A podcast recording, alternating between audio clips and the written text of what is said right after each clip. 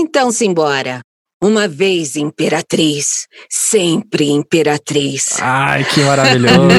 maravilhoso. Pegue seu vape, sente no sofá. Começa agora mais um Vaporacast. Fala, Vaporacasters! Sejam bem-vindos a mais um Vaporacast, o seu único podcast, talvez não mais único, mas o seu primeiro podcast 100% em português que fala sobre vape. E hoje aqui comigo nos Vaporacast Studios virtuais, eu tenho aqui o Shark, que vocês já conhecem. Fala, Shark, como é que você tá? Fala, Vaporacasters! Não fume, nade com os tubarões. É, isso aí. E a gente tá aqui com uma convidada super especial que o Shark descobriu meio que sem querer e a gente acabou vendo. Gente, precisamos chamá-la agora, que é a Karen Ramalho. Como é que você tá, Karen? Tudo bom, Miguel? É um prazer enorme estar aqui com vocês. Me senti bastante lisonjeada pelo convite. Espero estar à altura. Ah, com certeza tá. Sem dúvida.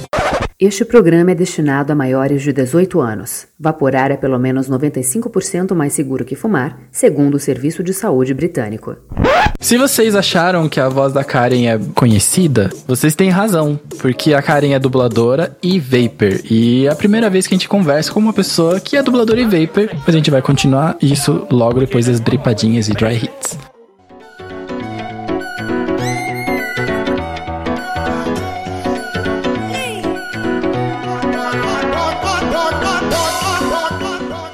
Gripadinhas e Dry Hits. É, galera, o Dripadinhos de hoje tem clima de Black Friday. Mas antes, eu quero deixar aquele agradecimento super especial a todos os nossos ouvintes, todos os nossos parceiros e também especialmente aos nossos assinantes. Mas bora lá, porque eu sei que vocês querem saber é o que que tá em promoção hoje com os parceiros do Vaporacast, certo? Então vamos começar com os dois pés no peito e já vou falar aqui, ó. 20% de desconto usando o cupom Vaporacast no site da Mago Juices. E se você não sabe ainda qual é o site da Mago Juices, eu te conto. magojuices.com sem BR, somente .com. E se você estiver pensando assim, não, eu não vou comprar juice, vou fazer os meus juice, então cola lá na flavbr.com e veja quais são as promoções que estão rolando, porque lá é tudo surpresa, você tem que ir lá pessoalmente para conferir. E tem mais, se você é fã da Upside, então escuta só. Já que hoje é sexta-feira e é Black Friday, então é só ir no site da Upside, que é upsidespecialblends.com, que lá tá rolando descontos progressivos. Tá, mas peraí, como é que funciona isso? Então é assim, você vai ter 10% de desconto para compras até 250 reais. De 250 reais até 450 reais você tem 15% de desconto e acima de 450 reais 20% de desconto. Ah, e um detalhe,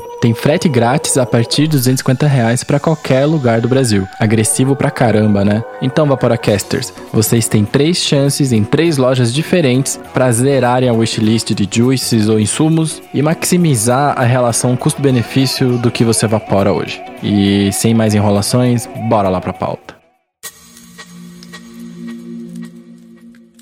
Então, Karen, você é a primeira dubladora a participar do Vaporacast e a gente queria saber muito sobre o seu trabalho. A gente quer saber muito sobre você, a Karen Vapor, e também da Karen que era antes do Vapor. A gente quer uma basicamente saber tudo sobre você. Então, vamos começar pelo começo. Karen, quem é você na fila do Juice? A louca!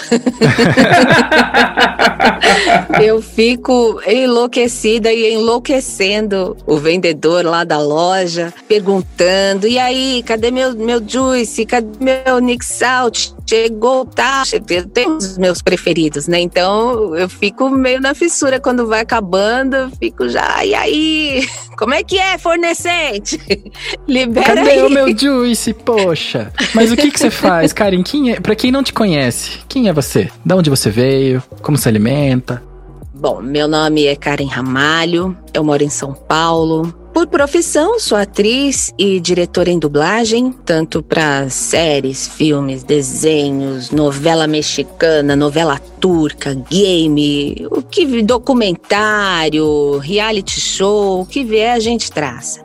Nossa, novela turca. Novela turca é uma parada que existe mesmo? Desculpa minha ignorância. Sim. Sério? Sim. Onde que passa? Eu nunca vi. Olha, a Band andou investindo. Passa no Japão, Miguel.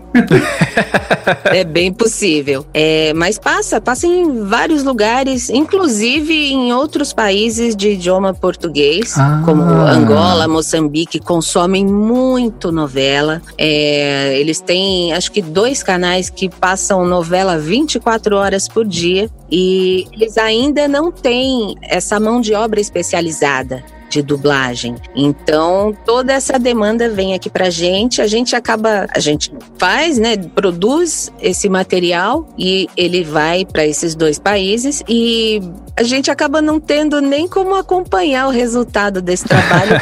ele nem sempre vem para cá, né? É, eventualmente esse distribuidor que entrega esse trabalho lá vende para algum alguma emissora aqui. Entendi. No caso, a Band, por exemplo, é uma emissora que andou investindo um tempo nas novelas turcas. Agora, mais recentemente, novela portuguesa, que a gente também dublou, porque É muito diferente, né? a linguagem do português de Portugal é bem diferente da nossa. Eles falam bastante rápido, então é às vezes é difícil de compreender. Então leva um tempo, né, pra gente se acostumar. Sim, e ainda mais dependendo da região de Portugal, é mais fácil ou bem mais difícil, né? É verdade. Porque o Vapor em Português é uma parada muito louca, porque o conteúdo que é feito em Portugal, ele também é consumido aqui. Ou seja, o pessoal aqui que segue influencers e tudo mais, acompanha o trabalho de pessoas de Portugal. E vice-versa, então é quase como se fosse uma irmandade, assim. Então, tem muitos portugueses que ouvem Vaporacast.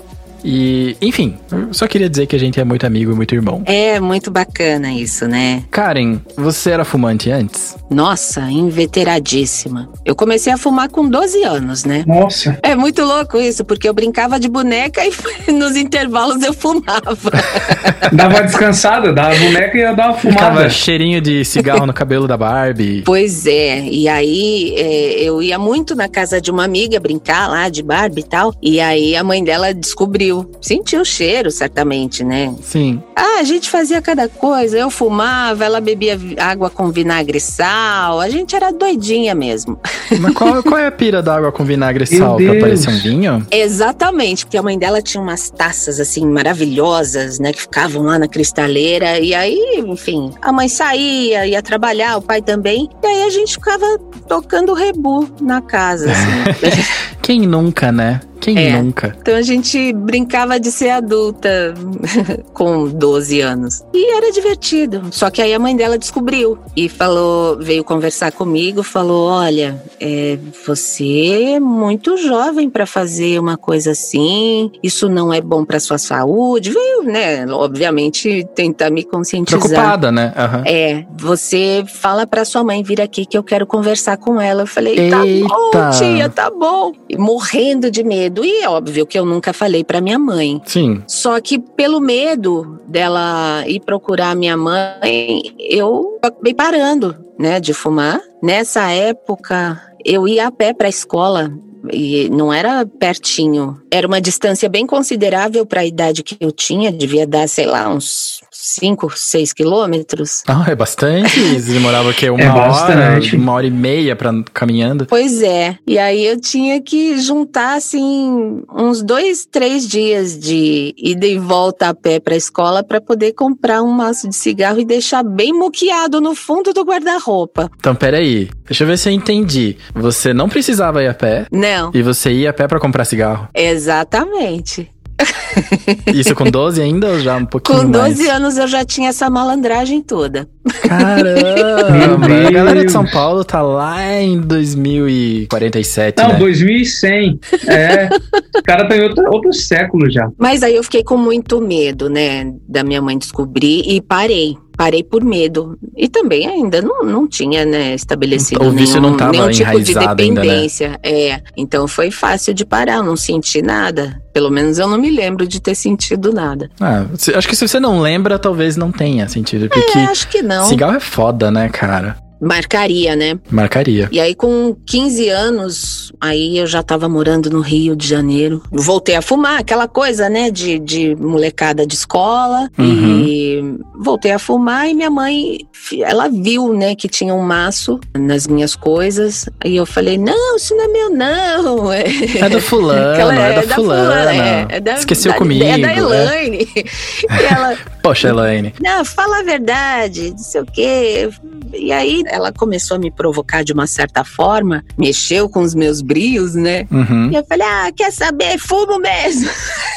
Tocou o terror. E a sua família era fumante ou não? Ou era só você que fumava na tua casa? A minha mãe fumava. Naquela época lá dos 12 anos, antes de começar esse esquema de ir a pé pra escola e tal, minha mãe comprava pacote, né? Ela trabalhava fora e tal, então não tinha muita, muito tempo nem paciência pra ficar indo toda hora comprar cigarro. Aí ela deixava o pacote lá em cima, no guarda-roupa, né, meio escondido, e aí eu ia lá e roubava um maço, dava uma fofada no pacote.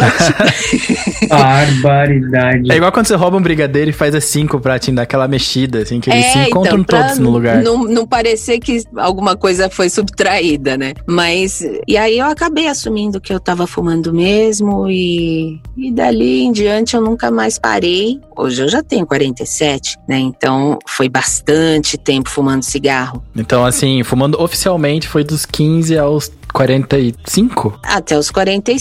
Eu tive alguns momentos de parada, assim, de, de falar, ah, eu vou parar. Alguns vários. Eu parei de fumar acho que sete vezes. E nunca dava certo, né? Porque, primeiro, pelo motivo errado, por causa de namorado, por medo, por N coisas, mas não porque eu tava me conscientizando do quanto aquilo tava me, me, me prejudicando, né? Inclusive no trabalho. Nessa época tu já fazia isso? Ah, sim. É, teve um, um período que eu.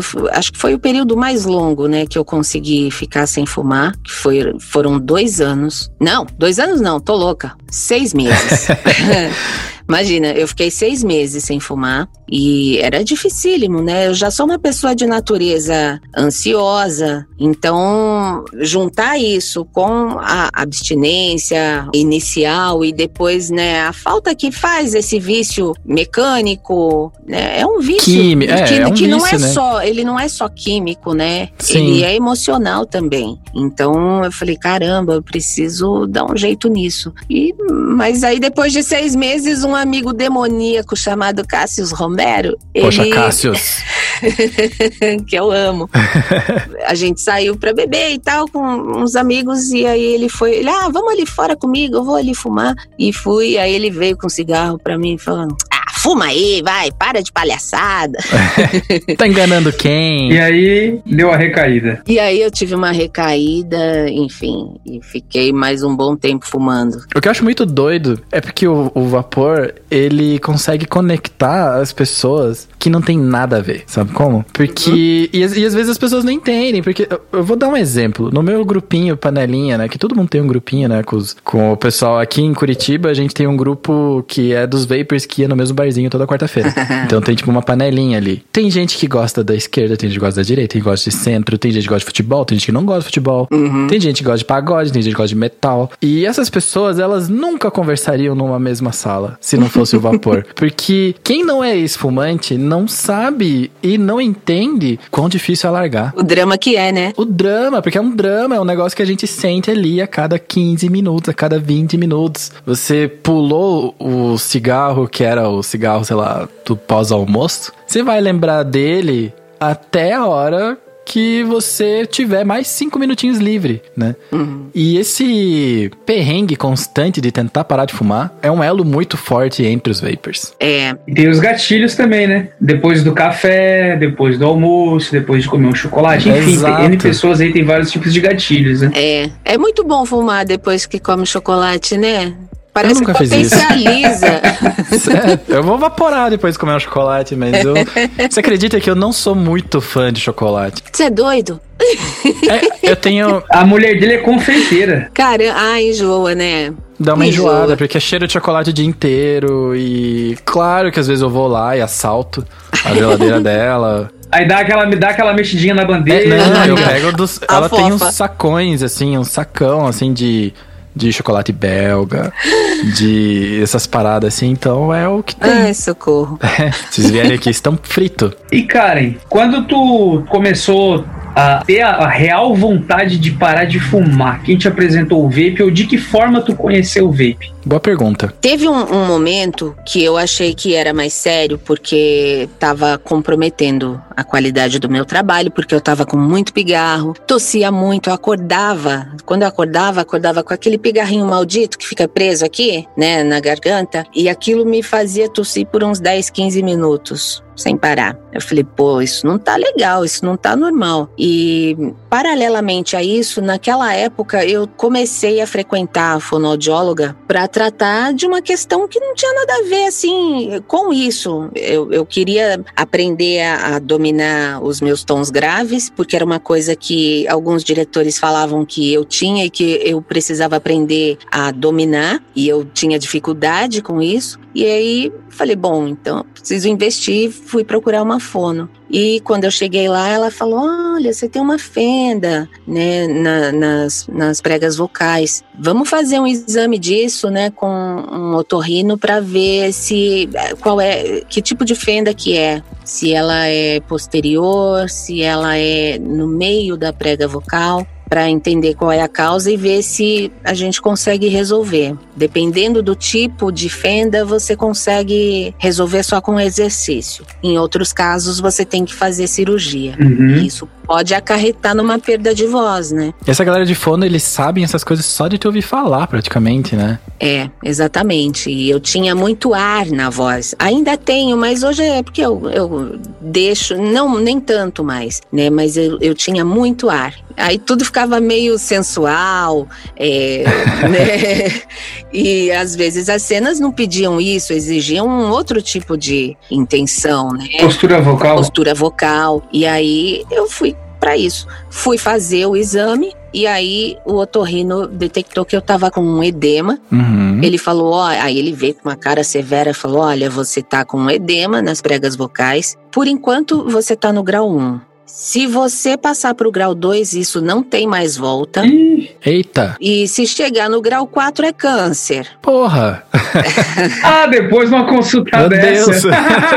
Fez uma consulta dessa e falou: opa, vamos ver, né, o que, que eu posso fazer aqui no grau 1. Pois é. E aí ele me perguntou: você acha que dentro de até seis meses, que é o tempo de migrar para o grau 1 para o grau 2, você consegue parar de fumar? Eu falei: ah, vou ter que conseguir. Sim, né? E eu já tinha ouvido falar muito assim de acupuntura laser, alguns amigos é, de profissão tinham falado que tinham feito e que funcionou e que dava super certo. E eu fui correr atrás disso, fui lá, fiz. Eu precisei só de duas sessões e já foi o bastante. E eu fiquei dois anos sem fumar. Ah, que massa! Foi. Coisa linda. Agora entrou os dois anos que tu parou de fumar. Exatamente. E aí, um belo dia, eu falei: caramba. Como é que será que estão minhas pregas vocais, né? Eu, eu não fiz nenhum acompanhamento, assim, mas de exame depois. Eu preciso refazer esse exame. Aham. Fui fazer o exame de novo. Aí a maldição foi essa: foi a otorrino ter dito que ela, nossa, suas pregas vocais estão lindas, estão rosadinhas.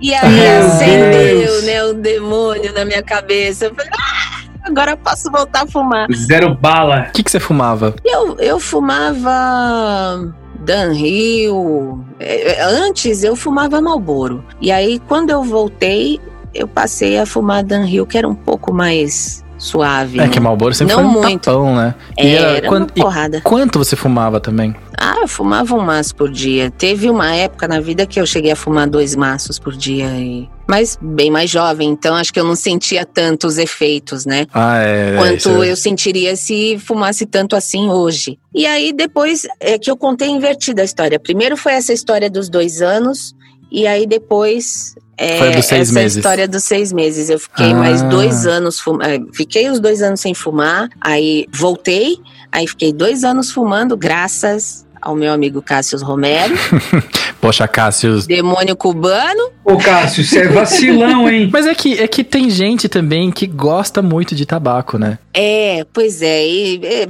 para mim era um prazer essa coisa de você compartilhar. É um momento, né, que você compartilha Uma pausa, né? com um amigo e tal. Não é só uma coisa que você pratica sozinho. E eu gostava muito de, de fumar com ele, né, de trocar ideia. E outra, né? A área de fumantes, ela sempre foi mais interessante em qualquer barzinho que a gente ia. né? Sempre, sempre, sempre. Porque eu lembro que eu comecei a fumar desse jeito aí, em área de fumantes. Eu comecei a fumar tarde. E o que eu acho que é mais. Fui mais burro ainda, sabe? Porque quando a gente pega as estatísticas e, ah, e os dados que a gente tem disponíveis eh, no Brasil sobre fumantes, a gente vê que tabagismo, isso que eu quero deixar bem diferente, né? O tabagismo é diferente. Vaporar não é tabaco e não é tabagismo. A gente faz outra coisa que não tem nada a ver com tabaco. Quando eu falo tabaco, eu falo ao ato de queimar um tabaco e fumar mesmo. E quando a gente vê essas estatísticas, a gente vê que o tabagismo é uma doença pediátrica, né? Isso tá escrito no site do INCA, inclusive. E assim, porque faz sentido, né? O cigarro é uma parada que ela prende a gente aos poucos. Ela não é um cigarro ou dois que vai te deixar viciado e que vai virar parte do estilo de vida, né? É aos pouquinhos, né? Um, depois dois, depois meia carteira.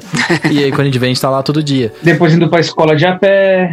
É, depois de vender o dinheiro da passagem. Nossa, eu fazia uma coisa que eu morria de medo. Eu atravessava uma ponte comprida. Eu morria. Eu tenho medo de altura, né? E Eu O cigarro deixa a gente corajosa, hein? morrendo de medo, mas eu ia porque eu sabia que eu ia poder comprar o meu cigarrinho. Olha, gente, como que uma criança pensa isso?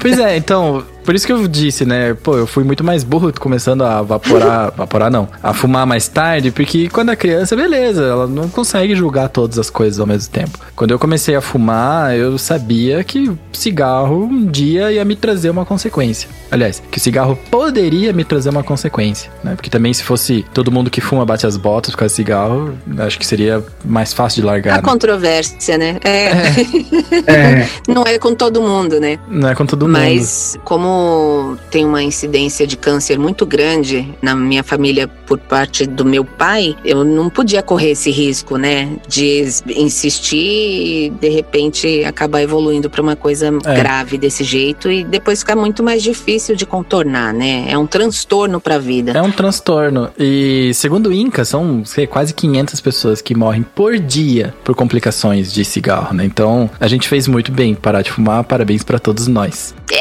é verdade. Mas, Karen, e daí? Você ficou esse tempo, você teve essas idas e vindas. E o vape? Como é que você Então. achou? Onde você viu? O que, que você pesquisou? O vape, o meu irmão mais velho, que mora no Rio ainda, o Glécio Ramalho. Beijo, Glécio. Ele já tava, ele já tinha comprado uma caneta e tal, não, não tava curtindo muito, mas falou: bom, é, quebra um galho e tal. Foi engraçado, porque ele me apresentou, me falou da coisa, e aí isso já não me animou muito. Aham. Aí um dia, né, trabalhando, eu fui, fui trabalhar e uma amiga tava do lado de fora do estúdio vaporando. Aí eu falei, que é isso? Eu falei, nossa, tem cigarro eletrônico? Ela, é, quer experimentar? Eu falei, me dá aí. Né, e- Outros tempos, né? Não tempos de é, corona, Não em né? tempos de É. coronavírus.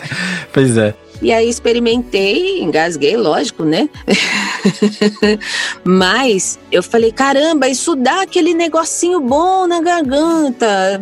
É. Essa canetinha do meu irmão, então, não é muito boa, mas essa aqui eu curti. E aí já perguntei onde ela comprou, que sabor era aquele que ela estava usando, e já corri atrás, ela me passou contato de loja e fui comprar. Na- ah, não, aí na verdade eu liguei pro meu irmão e ele falou: olha, é, eu, eu comprei numa loja assim, assim. Se você quiser, eu te coloco lá no grupo, né? Te passo contato e aí você vê o que, que você quer, pesquisa um pouco. E aí eu fui pesquisar um monte de mil coisas, né, no Google. Ô Miguel, nessa história da Karen aconteceu três coisas importantes. A primeira foi que o teu irmão te apresentou e tu não gostou. Pois é. A segunda foi que tu deu uma nova oportunidade pro vapor quando a tua amiga tu viu ela vaporando. Uhum. E a terceira terceira, que é a mais importante, talvez, na minha opinião. O sabor que tu utilizou te chamou a atenção. É. Porque se tu utiliza um, um líquido que tu não gosta, tu ia falar, Ih. nunca que eu vou usar isso aqui. Não quero mais. Exatamente. Existe algum preconceito com o vapor? Porque eu vou dizer pela minha parte, até pra que se você tinha, você não ficar encabulado de falar, que eu, Miguel Okumura, um dos fundadores do Vaporacast. O fundador, né? É que eu tô acostumado a falar a gente, né? Porque eu, eu separo o Vaporacast da minha pessoa, sabe? Um pouco, né? Eu achava que va- vape, vapor, era coisa de maloqueiro, sabe? Sério? Galera que faz vaporzão, assim. E eu tive muita dificuldade de começar a vaporar, porque eu achava, mano, essas coisinhas de Vou virar millennialzinho. É, então eu ficava assim, ah, ixi. Só que quando eu experimentei, o negócio me ganhou na hora. Te pegou. E olha onde a gente tá, né? A gente tem um podcast pra falar sobre isso, né? É muito curioso, né? É muito interessante. E aí, olha só que maluco. Esse aparelho da minha amiga era um Smoking Phoenix. Sei, e o Sphinx era mó bonzinho, inclusive. Era muito bom, ele é muito bom em termos de sabor e tal, né? Aí eu falei, ah, eu quero um desse. É, para funcionar pra mim tem que ser um desse. E aí eu pensei, bom, é, pô, mas e aí que tipo de, de sabor, né, que eu vou começar? Aí eu falei, quer saber? Eu, eu- se tem essa opção, eu vou começar com essa opção. Eu vou usar um sabor atabacado, que é pra não sentir tanto, né, o corte Ah, saudades do cigarro também, aham. o corte do cordão umbilical, né? E aí fui testando, eu falei, quer saber, eu vou começar e é agora. E comecei a usar e engasgava bastante no começo, né? Porque eu acho que eu ia com muita sede ao pote. É que até acertar a nicotina que a gente precisa e tudo mais é um caminho, né? Exatamente. E no começo eu percebi que eu não podia falar enquanto eu tava com vapor, né? Só depois que eu soltasse. E andar também é complicado quando a gente tá vaporando no começo. É, então esses detalhes assim eu levei mais ou menos uma semana para me acostumar, me, me adaptar. E o que eu fiz? Eu mantive um maço de cigarro no carro, um em casa, né, um na bolsa, Aham. para saber que eu não era refém do cigarro, que eu tava usando vapor por escolha, né, que eu Uhum. tava me despedindo, corta, rompendo relação, né, com Sim. o tabaco dessa forma, sabendo que era uma escolha, né, que eu não tava fazendo aquilo porque eu não tinha opção. E aí eu consegui. Então cada eu determinei para mim que cada vez que eu fosse vaporar, que eu ia dar 10 puffs, que era a média de trago de tragadas que eu dava no cigarro. Uhum. E que cada vez que eu sentisse vontade de fumar, era isso que eu ia fazer. Né? É, então, em média, uma vez por, a cada hora, eu dava uns 10 puffs e parava. E com isso, o tempo foi passando. Coisa de duas semanas, eu parei e pensei, falei, caramba, faz duas semanas que eu não pego num cigarro. Foi assim de primeira, então. Massa. Foi de primeira. E fiquei super feliz, super orgulhosa. E nesse dia, por acaso, eu me dei conta que eu não tinha levado o carregador. Ai, meu Deus. E aí deu um desespero. Eu falei, caramba. E, e aí a bateria né, do Infinix, ela é- era fraquinha, não durava muito. Não dava pro dia inteiro. Então chegou Uhum. uma hora que não teve jeito, eu tive que apelar pro cigarro. E aí foi horrível. Aquele gosto que fica na boca o dia inteiro, né? Exatamente, porque a única coisa que veio foi aquele gosto ruim. E aí eu entendi um, um- um ex-namorado que falava: Ah, pô, parece que eu tô lambendo cinzeiro. Beijar fumante é, é que nem lamber cinzeiro. E eu ficava, ai, que horror, que preconceito. Mas eu entendi. Para de frescura. Eu finalmente entendi. Aí o que aconteceu? Eu não senti aquele, aquele barato que dá, né? Quando você fica muito tempo sem fumar cigarro. É. Aham. Porque como eu tava ainda munida de nicotina, então Você não tava- você não fez sentiu aquela- é, não aquela mini eu falei, brisa, né? Isso, é. Nossa, que bosta. Ai, opa, desculpa. Fiz isso pra... Não, fica à vontade. então você ficou, então, tá, beleza. Fumei o cigarro, fiquei fedida e nem É. me satisfez direito. Exatamente. E aí eu falei, caramba, não quero mais isso. E larguei mesmo. E depois disso teve mais uma vez, sei lá, talvez que na mesma situação. Acabou bateria e eu tive que pegar o cigarro, mas Bateria. já não querendo. Aham. E hoje, ah, hoje eu sou prevenida, né? Hoje eu sou prevenida. Eu tenho duas baterias. Ah, Então, acabou uma, eu já tasco a outra. Mas demora muito pra acabar. o que que tu tá usando hoje? Olha, hoje eu tô bem satisfeita com esse aqui. O Vinci X. É o Vinci X? Coitado, tá todo lanhado já que eu, eu sou relapso, eu deixo cair no chão, sou muito distraída. Sabe aquele lance de coturno novo não tem graça? Ele tem que ter uma personalidade que vem através da sujeira e dos, sei lá, de chutar as coisas. Sabe aquele quando fica desgastado no jeito elegante? É assim que é o vape, né? Porque É, se ele tivesse novinho, quer dizer que você não tá usando. é verdade. Faz sentido. Mas, por favor, dona Karen, não jogue ele na sua bolsa de mulher. Tá ok? Vamos combinar assim. Por quê? Fala. Porque o vape, se ele tiver com a bateria, ele pode ser acionado, pode queimar, Ah, pode causar pra vários desligar, danos. né? Tu- tu- Ah, sim, cliques, não, não. é. Quando eu coloco, É. eu já colo... eu sou malandra, né? É, eu assisti muito pica-pau quando era criança. Então, eu... eu coloco ele numa posição que o botão de fire não vai ser acionado. Uhum. Que não tenha esse risco, né? Então, e nem ele não derrama, juice também, é super tranquilo. É bom. Eu vou te dizer que tem mods que você pode colocar uma senha. Ele tem três botõezinhos mais o Fire, aí você pode fazer uma senha que daí é muito difícil você apertar uma senha sem querer, né? É. Mas isso é. Isso é bacana. Isso é um outro papo, porque daí senão a gente vai ficar só nisso. Isso é pra quando eu for trocar de aparelho, que não vai demorar muito, né? É porque a gente é quase um acumulador. Eu, o, o Jean, muito mais do Vixe. que eu. né? Porque o Jean, ele. O Jean, o Shark, ele não tem um aparelho, ele está com um aparelho. é ou não é? É, cara. É, mas é, sabe, Karen, é porque ah, uma das coisas que eu faço são coils, né? Sim. Ah, tu utiliza, tu utiliza coil head, mas eu faço as coils, né? Eu faço essas É, as bobinas, né, que esquentam, né, o nosso juice. Isso. Sim. as bobinas. Então, o equipamento em si, no caso, eu não preciso trocar sempre. Eu preciso só de um equipamento, mas os atomizadores, as partes de cima, eu tenho que estar trocando quase que todo mês. Mas é tipo, vem e vai, vem rolo, e vai, vem e aí vai. vem eu, um não negócio tenho- legal. é. eu não fico acumulando. Ah, eu queria É porque- fazer rolo com Nick Salt. Nossa, é difícil, né? Às vezes você compra um que você fala, ah, vou dar uma chance. E aí acha horrível. E tem gente que gosta pra caramba. Então, mas aí os grupos estão aí. É, grupos estão aí. É, é uma boa, hein? Já tenho dois pra trocar. E aí, ó. E, Karen, qual que foi o sabor que te tirou do cigarro? Nossa, é um sabor que me deixou enlouquecida. É da Glass, chama Sweet Tobacco. Ah, que chique. Putz, esse juice é muito bom. Eu nunca, eu nunca experimentei, experimentei um de morango da Glass, porque não era um negócio que eu via direto, assim. É bom demais. Ele é doce e cheiroso. Ele tem caramelo, né? Esse é aquele que parece um frasco de perfume, né? É, Você usou a versão salt? É a versão sal. Ah, eu não sei como ela é. Ah, É. tá. Não, aí é diferente. A versão normal, né, de nicotina freebase parece um perfume. Ah, Aí eu lembrava assim, ah, esses caras tão caprichando demais essa embalagem, eu ficava desconfiado. Ixi. Mas é maravilhoso. E tinha um, tem, né? Um técnico que trabalhava comigo naquela época, que ele falava, não, eu- às vezes eu entrava assim no, no estúdio ele, ai, que cheirinho de pipoca doce. Eu falei, é?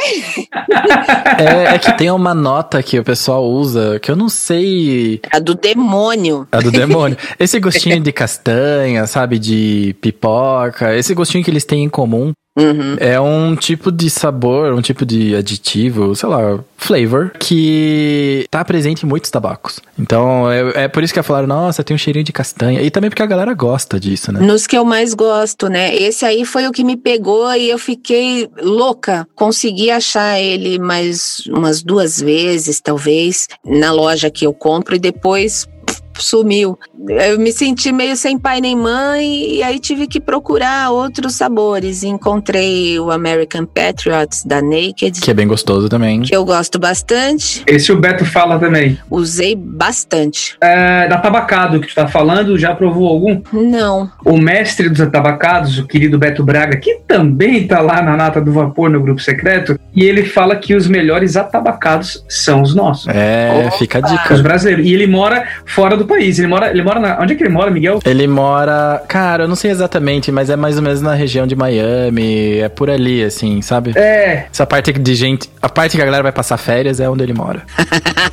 que chato. É, que chato. É. Exato. Orlando. Então ele fala que os melhores tabacados até hoje que ele usa, e ele fuma desde os 9 anos, tá? Depois tu dá uma olhadinha no episódio dele, vai se identificar muito, cara. Caramba, esse aí ganhou de mim, hein? É. Ganhou. É porque. E é, e é interessante esse episódio do Beto, Beto Braga, porque. Uma, ele é uma pessoa super legal de se conversar e. Né? Demais. E a outra é que ele só usa atabacados, né? Ele, é, inclusive, é um dos caras que fala, não é tabaco, não é juice de tabaco, é um juice atabacado porque não tem tabaco. Ele gosta de bater nessa tecla. Aham. E porque ele, quando começou a evaporar, ele não queria evaporar. Não? Então, o jeito que acharam pra apresentar, que foi o Luizão, que é um outro criador de conteúdo super famoso no Brasil, o Luizão, chegou pra ele e falou assim: então faz o seguinte. Considere que é uma maneira diferente de fumar. Continua fumando e evapore. Faça os dois. Uhum. E aí, aos poucos, ele ficou só no vape. É, ele, ele conta lá no episódio que ele já tinha. Tem, ele já tinha, não, ele já tava, tipo, fumando em 5, 6 tipos de coisas diferentes já. E aí o Luiz falou: não, mas não precisa parar. Então tu só acrescenta, agrega mais esse aqui. E acabou ficando. E né? aí foi o pulo do gato que tá até hoje. Então ele, inclusive, fala que os melhores atabacados que ele já utilizou são os nacionais. E aí ele cita alguns. E eu concordo. Então, de repente, é uma oportunidade de tu não ficar órfão e Olha. desses juices gringos. E Segue a dica, hein? E caros. Segue- é, Pois é, porque esse esse da Glass aí, o, o Sweet Tobacco, eu até achava em vários sites aqui, né, em São Paulo Aham. e tal, mas eu achava caríssimo perto do que eu pagava em, em juices originais importados também. Uhum. Eu falei, não, não vou pagar o dobro, né? exato. E fui procurando outros sabores, encontrei esse, o American Patriots. Tem um outro que eu gosto muito que é Hazelnut Tobacco. É, esse eu não, eu, eu não sou muito dos atabacados. Não. Eu gosto, mas eu prefiro os atabacados que tem café junto. Ai, Ah, Aí, é, é um. É um golpe baixo mesmo, né? cara, café atabacado e chocolate com café. é demais, né? Eu tava vaporando aqui um Juice. Cold Brew? Cold Brew é bom, mas o, o que eu tava é vaporando aqui chama El Comancheiro da B-Side. E olha só a descrição: tabaco, café, chocolate e café torrado. Ou seja, tem um cafezinho, tem um café torrado, tem chocolate, tem tabaco e ele não é doce. Nossa, que maravilha! A gente, a gente vai dar um jeito de você conhecer esses sabores. Porém, porém, Karen, está rolando um apocalipse zumbi. Do zumbi que corre, não do zumbi que anda devagar e se arrasta. que é muito pior, é muito pior. E você tá na tua casa e você tem três minutos pra você tirar todas as tuas coisas de vape e tudo mais pra ir pra uma safe house, né? Pra ir pra um esconderijo.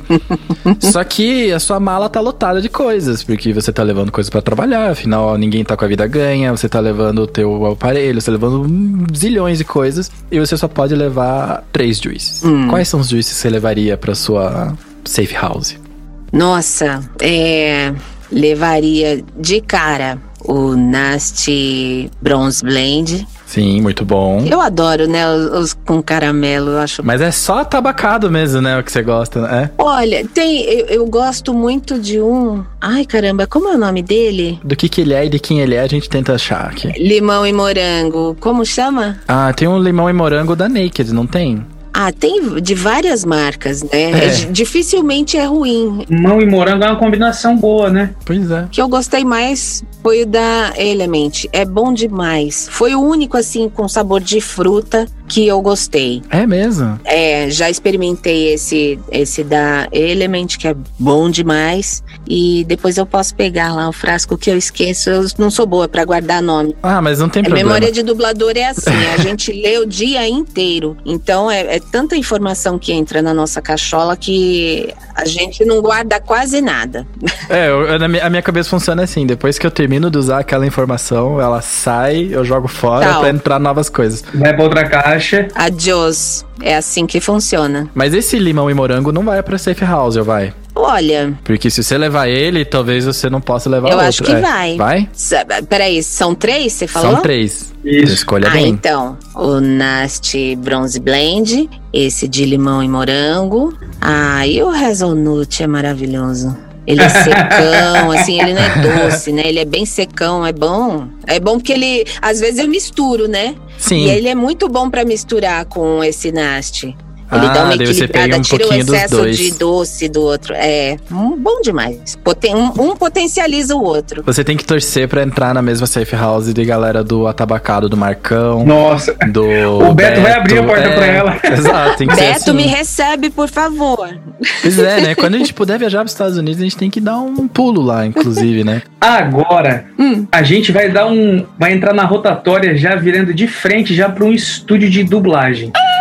Conta um pouquinho pra gente como foi essa tua, essa tua descoberta. Ou tu sempre sonhou em ser dubladora? É, como é que foi? Porque você, assim, vou- eu vou dizer o que, que a gente sabe sobre dublagem, que não é muito. Uhum. Talvez não seja tão pouco também. Mas a gente sabe que é uma parada que dá muito trabalho, que você tem que fazer um curso, que preferencialmente a pessoa tem que ser atriz ou ator, né? Tem que ter uma base de interpretação.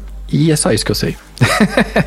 então, como é que foi? Necessariamente tem que ser ator, por formação. Tem que ter registro profissional de ator. Então é como se fosse uma pós-graduação. É, mas você não precisa ter ensino superior. É, não, mas digo assim, se tiver formação de atriz ou ator, aí você pode fazer isso. É, tem que ser um. Você tem que fazer um curso profissionalizante ou prestar banca. Ah. É, se você é um ator amador, mas já se apresentou em várias peças e tal, é só juntar essa documentação que comprove que você participou desses espetáculos e levar no, no, no registro. Na verdade, essa documentação você leva.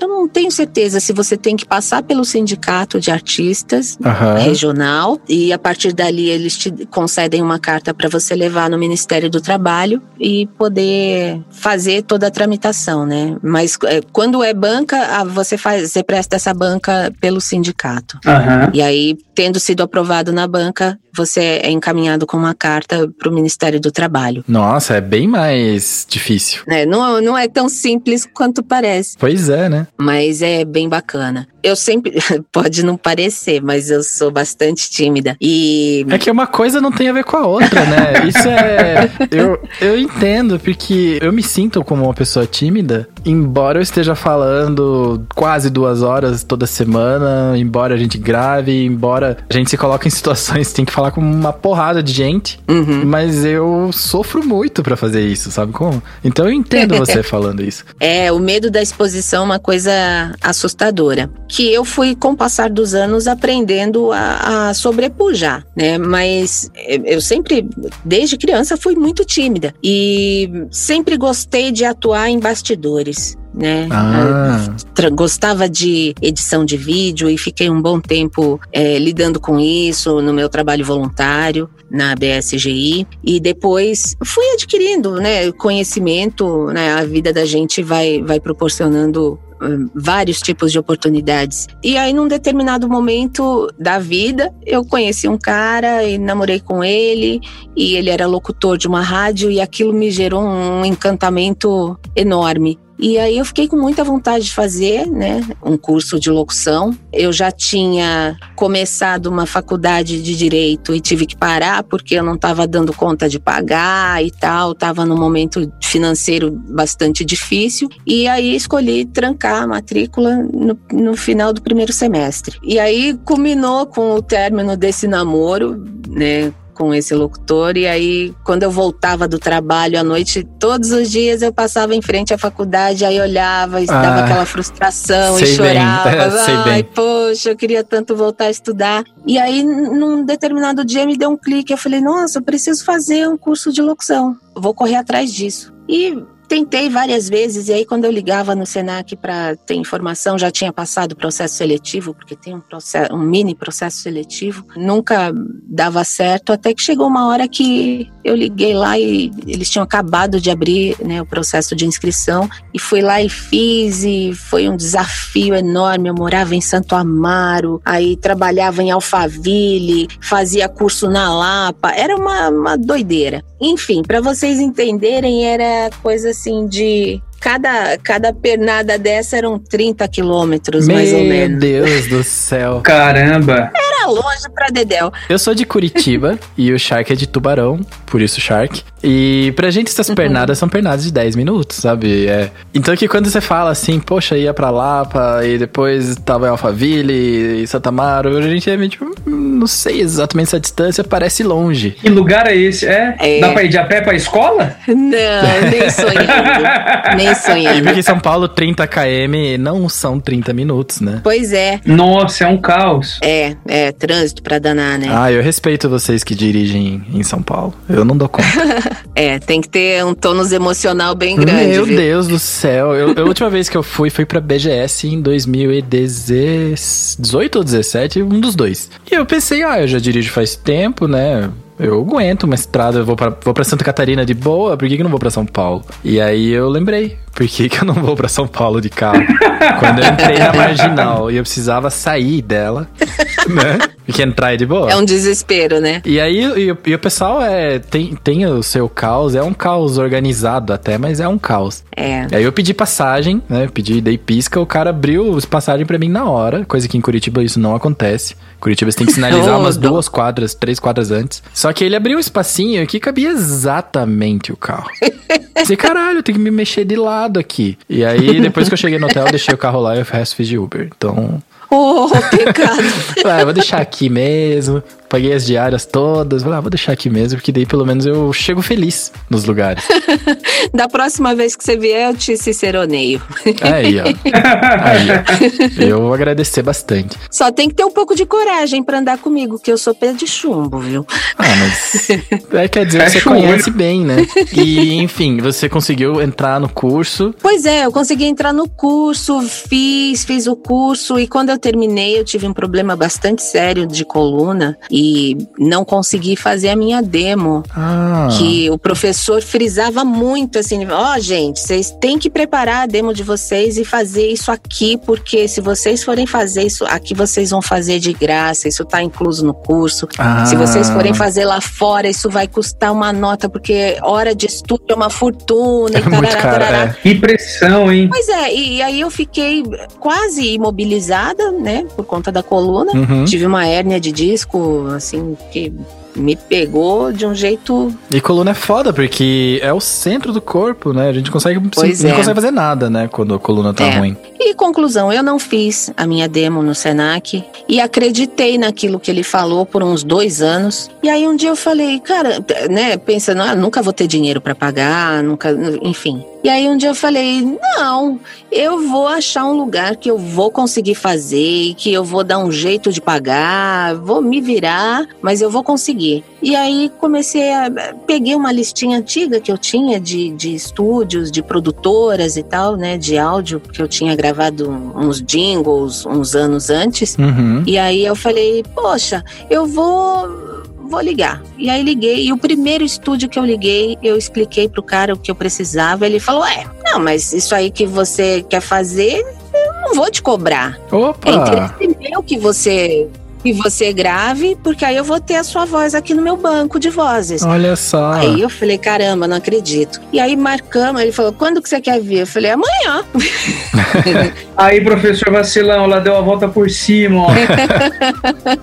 e aí fui, no dia seguinte, fui lá, gravei, já fiz um trabalho com o cara. Porra. Já de cara foi o meu primeiro trabalho, né? Então foi de... um demo, já foi de cara um portfólio já. É, mas aí foi um curso de, de locução, né? Eu era formada em radialismo. E aí, depois disso, a coisa né, não andava muito. É, é, um meio bastante difícil de você entrar também. E eu não sabia, eu com toda a minha timidez não tinha, né, aquele, aquela entrância, né? Sei, que, aquela presença de chegar e pá. Aquela presença que precisa, né, para você se, se, se fazer mostrar, né, que tá ali, que podem contar com você, que você tem alguma, algum diferencial, uma qualidade de trabalho legal que podem contar com você. E aí aquilo foi miando e eu na época estava afastada do meu, do meu emprego por conta da coluna. Eu fiquei.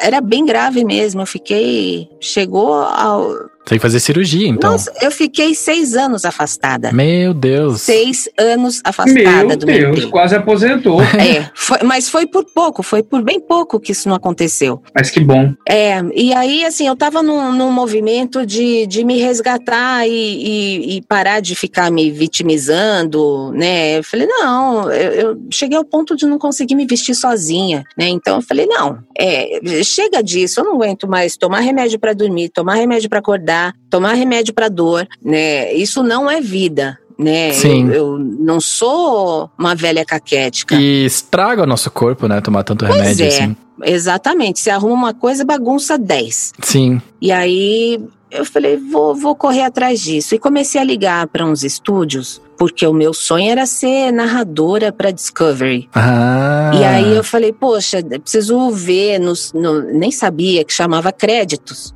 Aquelas informações que vem no final, né, da produção, eu falei, para ver aonde que é feito, aonde que é dublado, aonde que é feito o programa, para eu poder ir procurar esses lugares. É a famosa uma produção Herbert Richard. É, exatamente. então eu falei, bom, tem que procurar. E aí pesquisei, pesquisei e fui para na época a Clone, era um estúdio que fazia bastante trabalho para Discovery e curiosamente, coincidentemente, eu tinha uma amiga que conhecia a, a Nair Silva, que é uma grande atriz, uma grande dubladora, cantora e dirigia na Clone nessa época. E ela me passou o contato, liguei lá, consegui marcar um horário, fui lá, fiz um registro com ela. Ela falou: Ah, gostei da sua voz, você tem uma interpretação boa. Você é atriz? Eu falei: Não.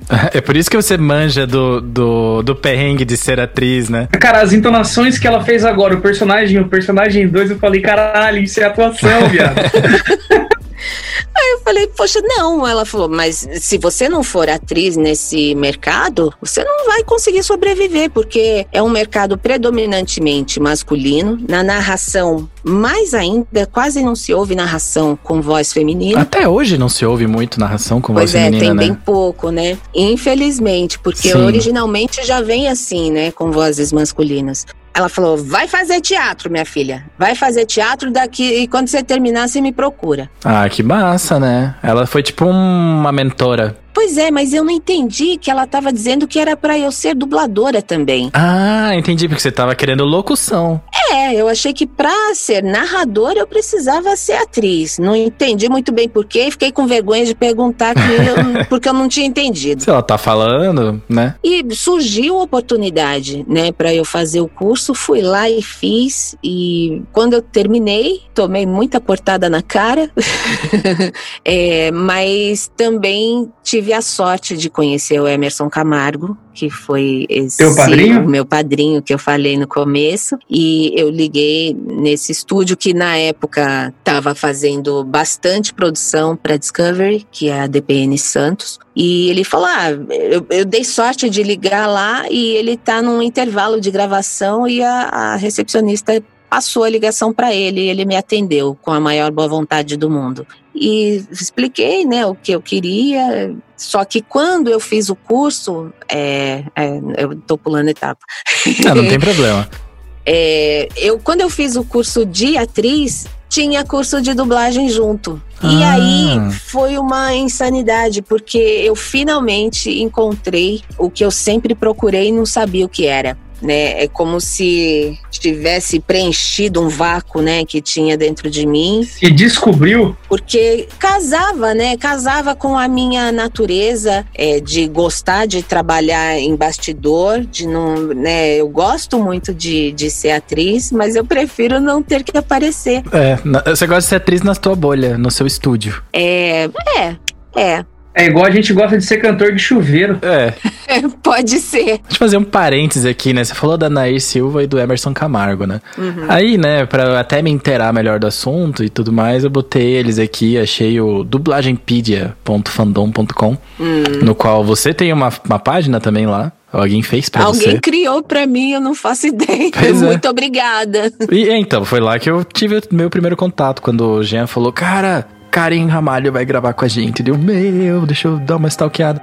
e abri aqui, o seu tem muita coisa. Aí eu abri o da Nair, eles nem colocam em formato de lista, porque acho que senão não cabe. Não cabe. E o do Emerson Camargo, né? Gente, é o Capitão Kirk. Exato. Não precisa falar muito mais. Simplesmente o Capitão Kirk. E pra quem gosta, quem é da minha geração e gostava de assistir desenho, animes, gente, ele é o Ionia de Capricórnio. Então, É. você é um, você teve um É super demais, padrinho, né? né? Você teve um super padrinho. Super padrinhos, porque a Nair também foi uma, uma, uma grande madrinha pra mim. Ela me ensinou muito do que eu sei, muito do que eu me tornei como atriz, eu aprendi com ela, né? Então eu tenho uma gratidão gigantesca a essas duas pessoas maravilhosas. Aí quando eu fui lá, né, marquei, consegui essa abertura do Emerson e ele falou: "Não, vem aqui, a gente conversa pessoalmente e beleza, você faz um registro para eu conhecer melhor a sua voz". E aí fui lá, marquei, fui e ele me recebeu com o maior carinho, com a maior atenção. Ele falou: "Ó, é, você vai ficar aqui comigo dentro do estúdio, você vai acompanhar uma gravação. E a primeira pessoa que eu assisti foi a Cecília Lemes. Para quem não sabe, Cecília Lemes, é, acho que o maior ícone de personagem dela é a Chiquinha do Chaves. Aí, ó. Então imagina a emoção que eu senti, né? É, claro, eu não tenho idade assim de quem cresceu assistindo Chaves. Eu já era mais cascudinha. Mas eu assistia, porque eu tenho um irmão bem mais novo, né? Com 12 anos de diferença, então eu acabava vendo muita coisa do que ele via, né? E é uma emoção muito grande. E a Cecília, ela faz muita coisa de animação, né? Sim, bastante. Ela tem um histórico vasto também, porque ela começou quando criança. Eu tô vendo, ela fez Pokémon, ela fez a Tsunade no Naruto, tá? Chega, pra mim já tá suficiente. eu sou naruteiro, eu sou. Eu assisto anime, eu leio mangá, eu sou esse cara aí, jogo videogame. E ela é uma queridíssima, uma grande referência pra mim, assim, de profissional, de, de trabalho. Eu procuro me espelhar em, em pessoas que têm, assim, uma grande qualidade, né, no, no seu trabalho. E ela é uma dessas pessoas em quem eu gosto muito de tentar me espelhar. Ah, E aí, quando ela terminou, enfim, ela gravou e tal, e eu lá, né, embasbacada assistindo, e quando terminou o meu horário ali de estágio com ele, ele falou: Ok, agora você vai lá dentro, você vai pegar o texto tal, e abre na página tal. E a personagem que você vai fazer o seu registro é tal. E aí, quando eu vi, era a mesma que a Cecília tinha acabado de fazer. Meu caralho! ela tava fazendo uma audição ou não? Não, ela estava gravando uma, uma- um documentário. Uhum. E aí, mas não era fácil, né? E, e o tamanho da responsabilidade, eu tremia que nem uma vara verde, né? E dá pra notar tudo isso na voz. É, exatamente. Mas, por outro lado, ele falou, quando eu terminei, né, toda tensa, nervosa, pensando, nossa, fiz tudo errado, ele nunca mais vai deixar eu aparecer aqui. E aí ele, ele falou: Olha, eu gostei da sua voz, hein? E você tem uma naturalidade que é difícil de encontrar. Eu falei, poxa, ele falou, você tem futuro. Opa! Caramba! E eu fiquei assim, né, meio congelada, meio estatelada, não sabia o que dizer, se eu agradecia. Porque você achava que tava tudo errado, né? Aham. É, e aí ele falou: Bom, agora você pode vir fazer estágio aqui. Eu pensando que já ia começar a trabalhar, e ele falou: Você vai fazer um estágio. Eu falei: "É, Tá bom. e fiquei, fiquei um mês frequentando assim assiduamente. Eu ia praticamente todos os dias. Passava o maior tempo que eu podia, e quando completou um mês, exatamente um mês que eu estava acompanhando ele, um- e a gente sempre, eu esperava ele, né, para subir para a estação de metrô. Aí ele falou: Ah, espera um pouquinho. Acabou lá a, a gravação. Ele falou: Espera um pouquinho, que chegou uma produção aqui para eu escalar e é, é rapidinho. E aí ele começou lá a assistir a produção e começou a escalar quem ia fazer quem. E eu sentadinha lá, quietinha, né, atrás dele. Aí ele virou para trás e falou: É, tá na hora de você começar, né? Boa! E aí aquilo, nossa, preencheu meu coração com uma alegria tão grande, né? Com- Foi bom demais. E qual foi esse. E qual foi o teu. A produção? é. É. Poxa, gente, desculpa, faz tanto tempo. Não, tudo bem. Então, quanto tempo já fazem? Desde a tua primeira audição oficial? Ah, olha, eu comecei em 2007. é, e aí, 13 anos? 13 anos. é, 13 anos, já fez 13 É anos. que 2007 me dá vontade de falar 3 anos atrás, mas não é 3, é 13. É, e eu pensei, caramba. E era um negócio bem difícil, porque era uma mãe que tinha assassinado os filhos por causa do amante, enfim, exigiu uma intensidade que eu não tinha maturidade ainda, né, para dar conta daquilo, mas eu tinha um excelente mentor, né, um excelente diretor que me conduziu da melhor forma possível, me deixou muito confortável para entregar minimamente aceitável, né? E assim eu comecei. É, eu vou lembrar até o final aqui da, da entrevista, eu vou lembrar. E tu, nessa, nessa ideia de entrar em estúdio, sair de estúdio, e quando tu bateu com os teus ah, ídolos, digamos assim, da dublagem? Ou quando tu começou a trabalhar com eles? Qual era essa sensação de estar sentado ao lado daqueles que tu só ouvia como a gente está hoje aqui, né? Porque até então você via eles trabalhar e você tava toda. E agora você fazia parte do grupo, da Isso. panela. É, levou um bom tempo para fazer parte da panela. Porque, assim, é, na dublagem, considera-se que até cinco anos você é novato. Nos dois primeiros anos, é, É cheira leite. as pessoas estão tão, tão te avaliando para ver se você está levando a sério ou se você está encarando a dublagem como um bico, como Hum, um quebra-galho, como uma entre-safra de um trabalho e outro. E isso é bem importante, né? E eu estava muito dedicada, só que a coisa não fluía também por conta da minha natureza tímida. Eu, eu tinha muita dificuldade, né, de conversar com as pessoas de uma forma mais, mais aberta e você encontrar um ponto de equilíbrio que seja confortável para mim, pelo menos, que fosse confortável para mim, é, entre mostrar que eu existia, né, Aham. e sem ser chata, sem ser invasiva, Sim, né? sem Sim. soar falsa, sem forçar uma amizade, uma intimidade que não existia com aquela pessoa, com aquele diretor, foi um exercício dificílimo, né? E tem gente que pergunta, ah, mas como é que eu faço? E aí eu falo, gente, para quem tá começando, não existe uma fórmula, né? Aham. Para cada um funciona de um jeito, porque cada um tem uma personalidade diferente, tem um jeito diferente de lidar com o outro, É. com, com quem não conhece tão bem. E quando foi essa, essa virada de chave? Quando tu falou assim, não, isso tem que acontecer.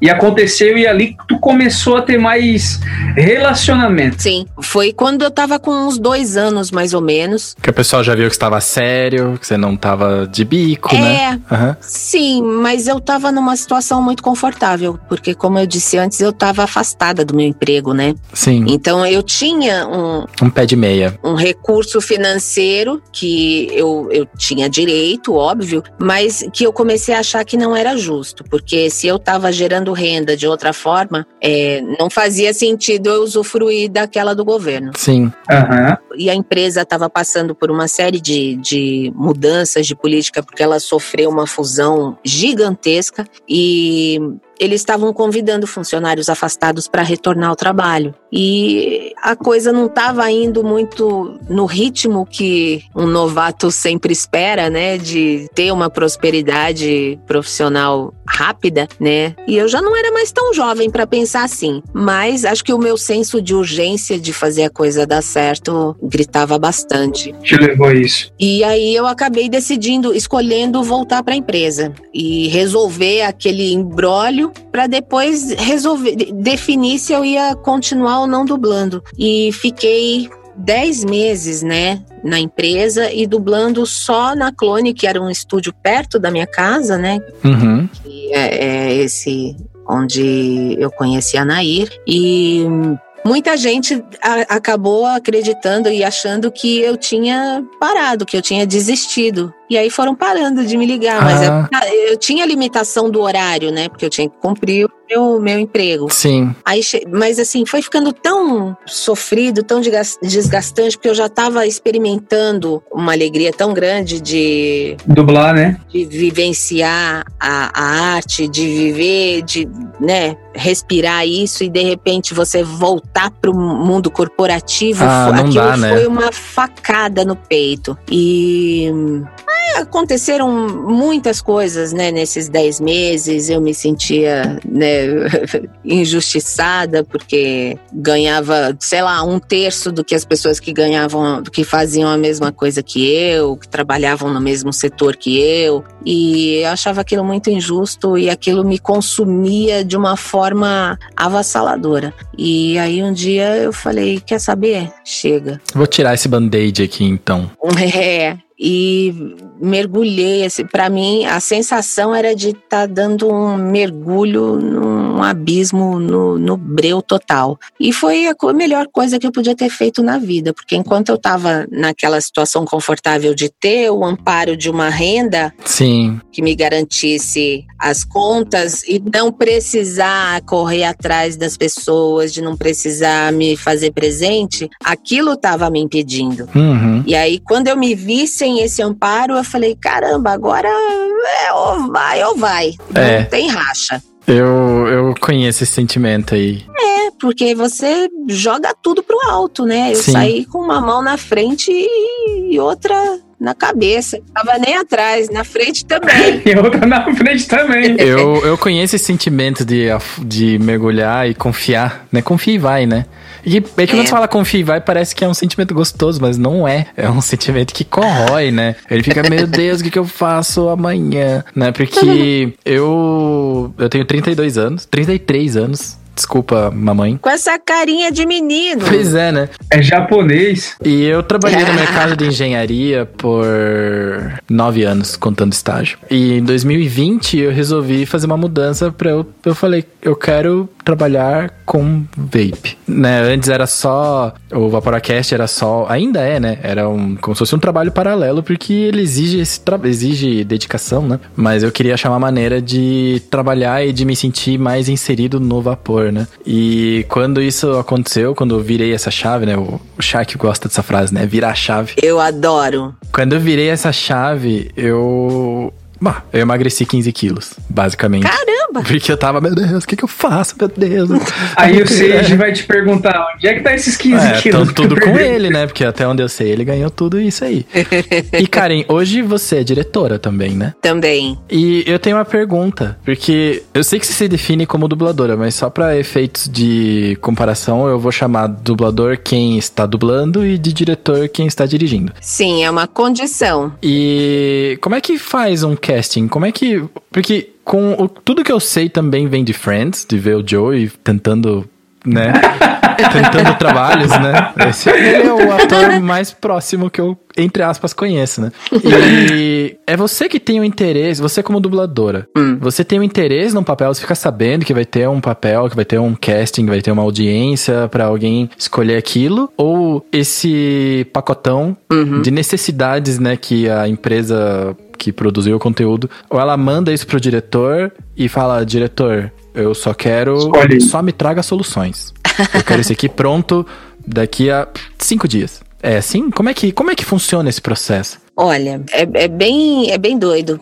Porque tem, tem alguns colegas que são super antenados, né, nas produções que estão por vir. Eu fiz isso uma única vez por conta de ter visto um trailer, por acaso, Aham. de um longa com uma atriz que eu dublei em Under the Dome, é, no longa 72 horas e no- na série Underground. E aí eu falei, caramba, que legal! Tá aí, é meu. É filme para cinema. E aí eu fui correr atrás, porque eu vi qual era o distribuidor, sabia onde poderia ser feito em São Paulo, conversei com o diretor e aí falei, pô, então, só para saber, né, vai rolar esse longa, porque eu já dublei essa atriz e tal, e eu gosto bastante de dublar ela, que é a Aisha Hinds. E aí ele ele falou: Poxa, é, infelizmente não. Esse filme ele vai ser dublado lá no Rio. Na, na verdade, já foi dublado. E aí eu fiquei ó, brochada, mas tudo bem, porque eu ganho presentes maravilhosos. Essa atriz foi uma, assim, né? Que curiosamente ela foi se repetindo em estúdios diferentes e em algumas vezes até é, sem que a pessoa que escalou tivesse pesquisado. Ela só bateu o olho e falou: pô, isso aí é pra Karen. Olha, então existe um consenso, né? Existe um consenso que aquela voz tinha um rosto. É, Ô Karen, como é que tu entrou no mundo dos games, assim, mais especificamente nos games? Em que época foi isso? nossa, deve ter uns três ou quatro anos, talvez. Eu não lembro exatamente quando começou o Rainbow Six Siege. Vai me dizer que a primeira que tu dublou foi a A Frost. primeira foi a Meu Frost. Deus do céu! Foi bem louco, porque eu tava num, num estúdio e aí um, um colega, o Thiago Zambrano, ele me mandou uma mensagem falando: Ó, tem um teste pra você, pra um game. E eu já tava louca pra fazer game fazia um tempo e não sabia, né? Como eu, pra variar, tô sempre nessa assim, né? Ah, não sei o que eu faço. Ah, não sei se eu vou pedir, se eu não peço. Ah, a coisa vai acontecer. Mas o mais louco é que tu quer fazer as paradas, só que tu não vai. É, hoje eu, eu tenho um pouco mais de né, approach que fala. Pode É, é né? proatividade. Hoje tu é mais proativa. Pois é, então, eu fui ficando mais proativa, né? E isso, obviamente, foi trazendo mais resultados positivos também. Mas, acima de tudo, eu procurei sempre respeitar a minha, a minha natureza mesmo, Aham. né? Sem forçar nada, sem sentir que eu tava me, me autoflagelando para conseguir uma coisa em troca. Aham. Né? Isso para mim sempre foi extremamente importante. Já que a Frost foi a tua primeira personagem, tu chegou a conhecer o casting? Essa galera toda que fez as gravações? É, eles se, reúnem, você só recebe o texto. Como é que funciona isso? Tu tens o teu horário, entra na cabine e grava, tu não sabe quem é que vai gravar? É, Por manda exemplo, algum- eu tenho é. curiosidade de saber quem é a caveira. caveira. Olha, é mais fácil eu ouvir um trecho da personagem, ou do personagem, não sei se é homem ou mulher. É uma mulher, a caveira é uma mulher. Mas você jogava de caveira, Shark? Porque ela é roubada demais. Exatamente. Entrega o pacote. Ela falava, entrega o pacote. Pois é, então, a gente grava tudo com o advento, né, da, da tecnologia e, e, né, desse desenvolvimento todo. Atualmente, a gente utiliza o Pro Tools para trabalhar, para gravar, né? E por conta disso, a gente grava individualmente. Cada um vai lá e grava o seu personagem e não tem mais a interação que existia antigamente com quatro, às vezes seis atores, né, dividindo a mesma bancada. No mesmo espaço. E aí, se um errava, todo mundo tinha que fazer tudo Ah. de novo. Era um processo extremamente é, diferente do que a gente tem hoje. Muito prazeroso, às vezes dava raiva, né? Mas, de um modo geral, muito prazeroso, porque tinha uma troca muito grande ali, né?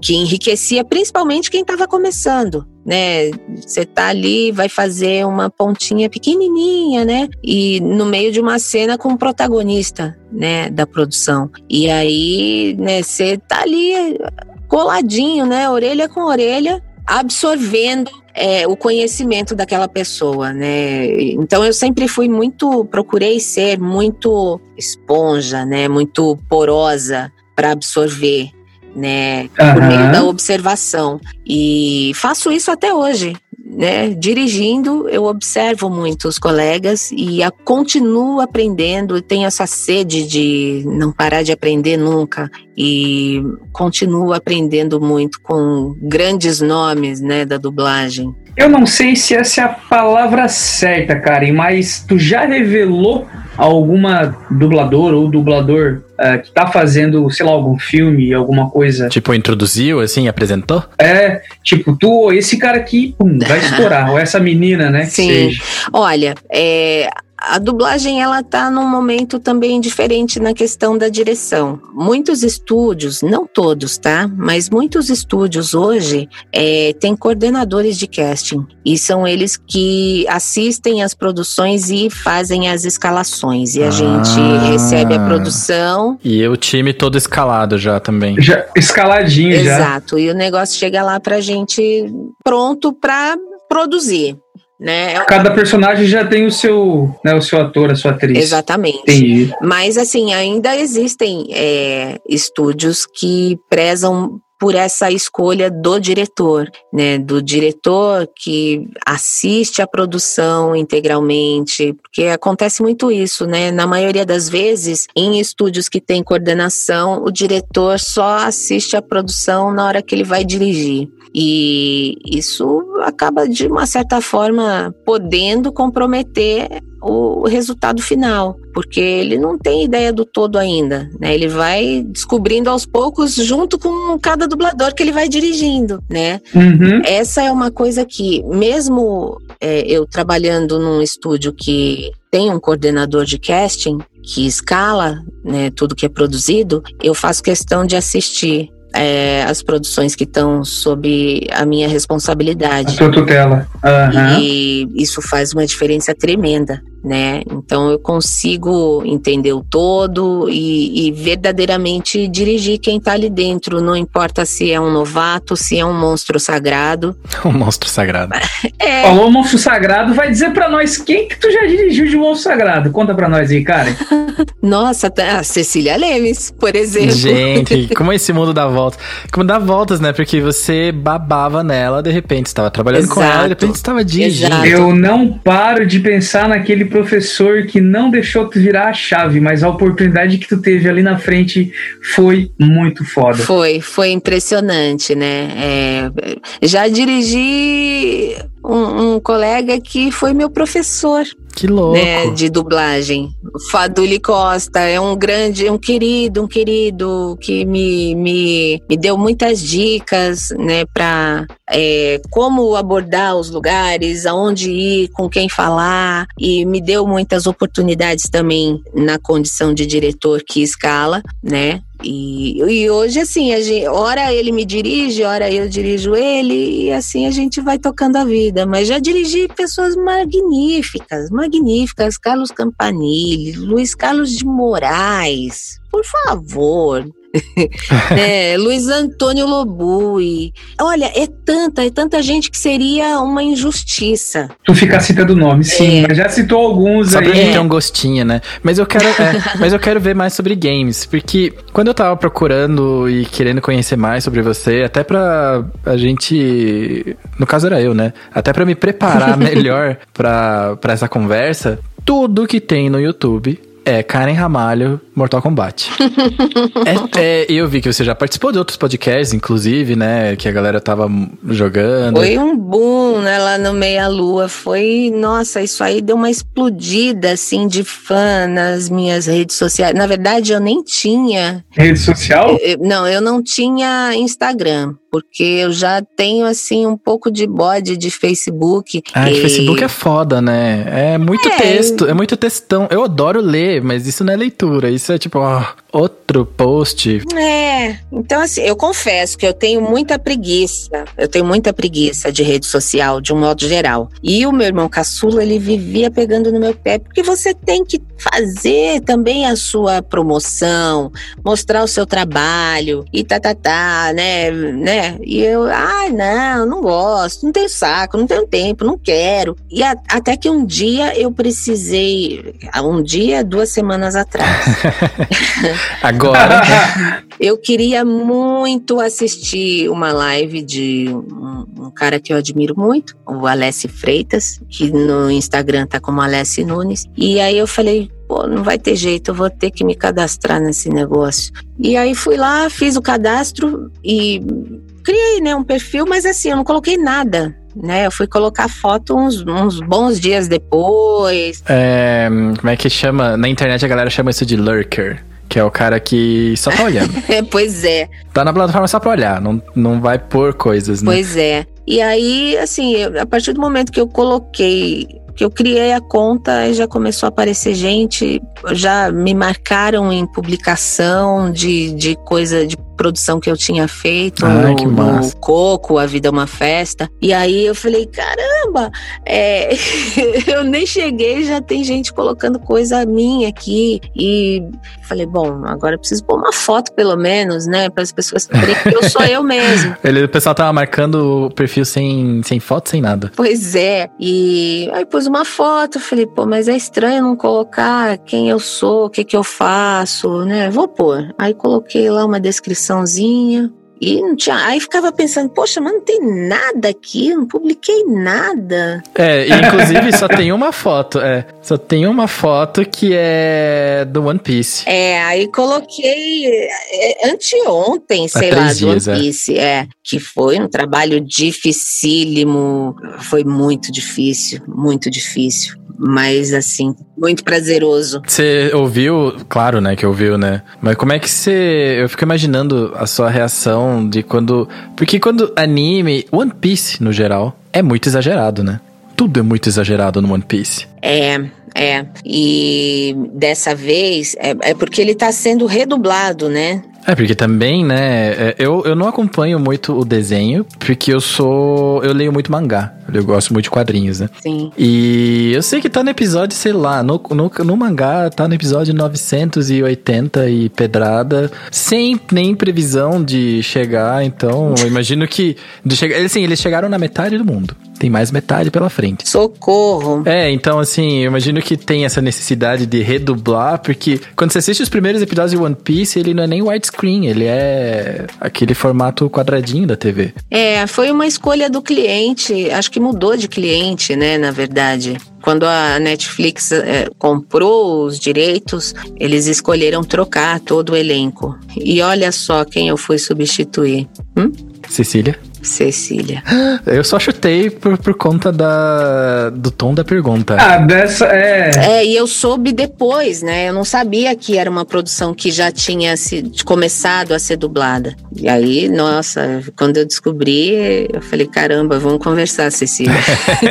Cecília, eu não sabia. É, e não, e, e não sabia mesmo. Tu falou do Coco, A Vida é uma Festa. Esse é aqueles da, da, da família de, de mortos, eu acho que é isso. É, é um. É um uma animação da Disney que conta sobre a, o Dia de los Muertos, né? Que é comemorado no México.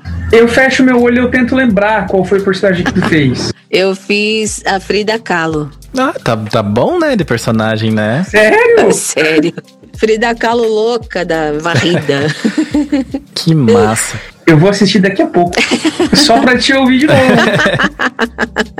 que honra. Mas é, e vale a pena, né? É, um, é, uma animação lindíssima, super emocionante. Eu fiquei, me senti extremamente honrada de fazer parte desse cast, assim, foi uma alegria enorme. E, e tem essa diferença, né, entre você fazer a dublagem. Como é que vocês chamaram antes de posição? Posição. É, o, o game é localização. Porque você, no game, você grava interações, certo? Isso. E num filme, numa série, você grava uma história. É. E é muito difícil de processar isso na sua cabeça, porque a gente que joga videogame, a gente tá ali com o personagem fazendo mil coisas o tempo todo. Botar no caso da Sindel, do Mortal Kombat, né? Uhum. Ou qualquer jogo de luta, né? Quando a galera joga um jogo de luta, eu acho que é por isso que quando você fez aquele podcast no Meia Lua, deve ter bombado tanto. Quando você escolhe um lutador no jogo de luta, ele é o seu personagem principal. Ele vira o que a gente chama de sua main. A main, né? É o teu personagem. Você escolhe Sei. um porque você é, gostou de jogar, porque você se identifica com o personagem, você. De alguma maneira, ele, você se identifica com ele. E não tem um enredo né? Até tem, o personagem tem o seu lore, tem a sua história, tem o seu passado. Sim. Só que você grava posições, né? Posições, localizações. É. E a gente que joga, a gente espera muito disso. Porque assim, nossa, finalmente ela vai falar, agora ela vai jogar aquela frase foda, sabe? Você repete. Então, assim, como é que foi isso para você? Como é que foi esse. Beleza, games são diferentes e agora? É uma responsabilidade tremenda, né? A primeira experiência foi lá com a Frost. É, eu fiz o teste né? Assim, meio no improviso. Claro, ele me mandou o, o texto do que era para gravar, mas eu fiz em outro estúdio. Eu falei, ah. pô, quebra um galho aí, grava aí pra mim esse teste. E aí o técnico gravou pra mim, fez mó favorzão, mandou já por e-mail pro, pro Thiago Zambrano e eu ganhei o teste e fui fazer a Frost. E foi minha primeira experiência com game. E antes que você fale de outro jogo, só pequeno parênteses. A minha esposa joga Rainbow Six bastante. Ela não joga de Frost, mas uhum. o meu amigo JP, ele só joga de Frost. E quando eu comentei com ele que a gente ia entrevistar você, ele já sabia que você era dubladora da Frost. Que ele falou: Meu Deus do céu, você vai conversar com a Frost, que inveja. Um beijo, JP. Obrigada pelo carinho. Isso aí. Já que a Karen tá mandando beijo, então eu vou pedir. Minha esposa me chamou a atenção agora aqui no telefone. Ela falou assim: pede pra Karen, avisa a Karen que o Benjamin, que é o meu filho, obviamente, adora esse filme do Coco. Pede pra ela mandar um beijo pra ele, então, que ele tá te assistindo. Um beijo, Benjamin! Um beijo da Frida Kahlo! Gente, isso é muito foda! Cara, não isso é dá, é velho. Não dá foda, pra aguentar o lado é. fanboy. E porque assim, né? Fofura. É, eu não sou mais o Benjamin, então eu não tenho mais esse contato. Eu, eu, na verdade, eu não assisto muita TV, essa é a real. Mas por isso que eu tava falando, né? Com games, assim, é uma parada que. Poxa vida. É, a Frost faz parte da vida do JP, que joga só de Frost. É o tapetinho da maldade, Exato. Miguel. Então, assim, é uma resposta enorme. Eu não tô nem tentando aliviar, acho que eu tô piorando a situação para você, né? Mas agora pode continuar. e, e, enfim, eu fui fazendo várias coisas, né? Fui fazendo vários, vários, vários games. É, uns com participações pequenas, personagens não tão relevantes, às vezes personagem que nem tinha nome, era tipo Mulher 1. Um. é, mas isso foi me dando. É, bagagem. Experiência, foi me dando bagagem, né? Uhum. E é lógico, né?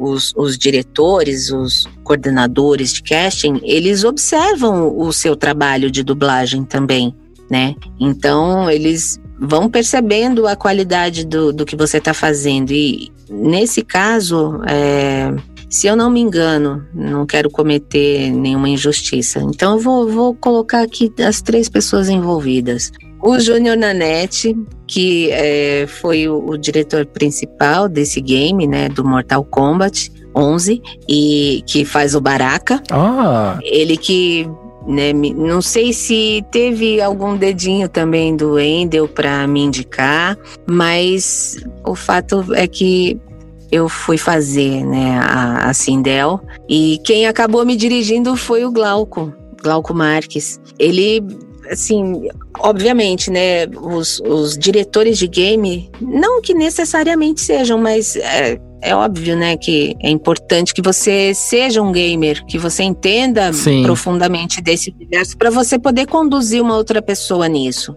né? Porque é um trabalho muito diferente de dublar, né? Sim. Você não tem referência de imagem e aí se você não conhece o contexto ali daquela frase, você não, não tem como dirigir a pessoa e, e tirar, extrair, né, do ator. É, até porque eu lembro que a. Não, não nesse último Mortal Kombat, mas teve um dos que a Peach. Ela tinha feito umas localizações. Uhum. Eu lembro que ela, a galera caiu matando nela, coitada, né? Foi. Ela era a Sônia, não era? Não sei se é no é. 11, era no 10, talvez, é. E aí você pensa, poxa, né? É uma pena porque a pessoa foi colocada numa situação que não era do universo dela, né? Isso. né? Ela... É, foi ela e o Roger também, do Traje a Rigor, que dublou o Battlefield. Ah, isso eu não vi. Deus o livre. não, ele foi muito criticado. É, então, mas é porque são pessoas que estão muito fora da, da, do seu métier, né, da sua realidade, da sua expertise, porque eles têm expertise no que eles fazem. Sim, com certeza. Né? Assim como a gente tem no que a gente faz. E aí, é, é, acaba gerando é, pode, né? Pode acabar gerando descontentamento, às vezes também pode gerar uma surpresa positiva. Sim. Depende muito do que vai acontecer ali no momento, né? Infelizmente, eles não tiveram essa sorte de, de produzir um, um resultado que trouxesse contentamento do público. Mas é, foi assim uma. A Sindel foi uma explosão. Foi uma explosão porque ela estava sendo muito esperada, né? Sim. É, eu não tinha imagem, é, vídeo, né, para fazer. Geralmente a gente não tem para fazer game, porque enquanto a gente está fazendo as gravações, as localizações, o, o, o game está sendo produzido lá, né? Mas tu tens o quê? Só uma frase ou tu tens já um, algum áudio do, tem, do original? Tem um áudio guia tem um áudio guia. Tu tens para te saber a entonação, o que que ela tá falando, é, é isso? Exatamente. Tem, tem esse áudio guia que geralmente é, sempre vem em inglês e eventualmente tem, dependendo do jogo, dependendo da história, tem alguma coisa em dialetos, né? É. Sim, né? Às vezes dá medo. Sim. Agora uma curiosidade, Karen. Uh, por que que, por que que a gente aqui no Brasil, lógico, tem, tem a, a, classificação, a faixa etária, mas às vezes vem um palavrão dos Estados Unidos e aqui pro Brasil vem macacos me mordam. Ah, mas acho que tem a ver com o contexto, né? Olha, é, tem, tem mil coisas. Pode ser do tradutor, pode ser porque o dono do produto não quer uma coisa muito pesada de linguagem. Uhum. Mas geralmente para game isso não acontece, né? Vamos combinar que eu já falei cada barbaridade. Exatamente, porque tem, tem, tem traduções que no sentido literal seriam outros. E, ah, lógico, alguns que são um pouquinho pesado passa legal. Agora outros que são pesados já, já tem um outro tipo de significado. Já digo isso pelo Rainbow Six, uhum. pelo COD, por, outro, por alguns jogos violentos, uhum. né? Diga-se de passagem. Uh, e algumas traduções são assim bizarras. Tu sabe que o cara não tava falando daquilo ali. Ele tá falando, tipo, eu vou te matar, filha da puta. Aí chega aqui, eu vou te matar, seu safado. Uhum. Alguma coisa do gênero, é, entendeu? Tem, tem, tem assim, tem coisas que vêm com flexibilidade uhum. de mexer no texto. Tem texto que a gente tem que seguir um sincronismo preciso de ondas, né? Por causa de, da fala do boneco, é, essas coisas assim? É, então, porque como é localizado em vários idiomas diferentes e a boca é uma só, sim. Então, é, eles estipulam que tem que ser em cima da, da onda, da wave, para funcionar em todos os idiomas da melhor forma possível. Entendi. Né? E aí a gente não tem boca mesmo e pra daí dublar, é, né? é basicamente assim, ó. Ela vai abrir a boca quatro vezes, eu quero essa frase, se vira aí. É isso aí? Não, não. É, isso a gente não tem como saber porque a gente não tem a imagem. É, mas uh -huh. a gente tem um, um guia em inglês que dá para te, te dar uma noção né, de quantas batidas de boca vai ter ali naquela frase. E às vezes, geralmente, é, o inglês é mais curto do que o português. Pois é, pois é. Então, haja exercício de dicção, de trava-língua para poder é, conseguir falar aquela mesma coisa, né, num espaço tão curto com, com, com mais palavras. O bom é que a gente tem muita gíria a gente tem muita gíria, então acaba encurtando nesse inglês aí pro português. É, só que às vezes vem sem essa possibilidade de você mexer no texto, assim, você não pode mexer, vem, vem essa orientação lá do dono do produto, lá do distribuidor.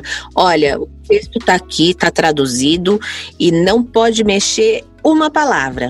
Caramba! A não ser que a gente faça e depois de depois da gente ter feito, eles vão ver lá é, que poxa, é, dá, pode mexer essa palavra aqui. E aí eles mandam para a gente corrigir. Mas é, tem outros que têm bastante flexibilidade de texto, e aí a gente adapta. Geralmente o diretor faz isso. É, até por ele ter um conhecimento do todo ali, né, uhum. do projeto e conhecer melhor, dominar melhor a linguagem daquela daquele jogo. Então funciona mais ou menos assim. Tem arquivo que você tem que você tem 10% para mais ou para menos que pode sobrar ou pode faltar. não precisa ser em cima da onda. Entendi. Tem outros que são 30%, né? Esses são mais fáceis de fazer, a gente consegue produzir mais rapidamente.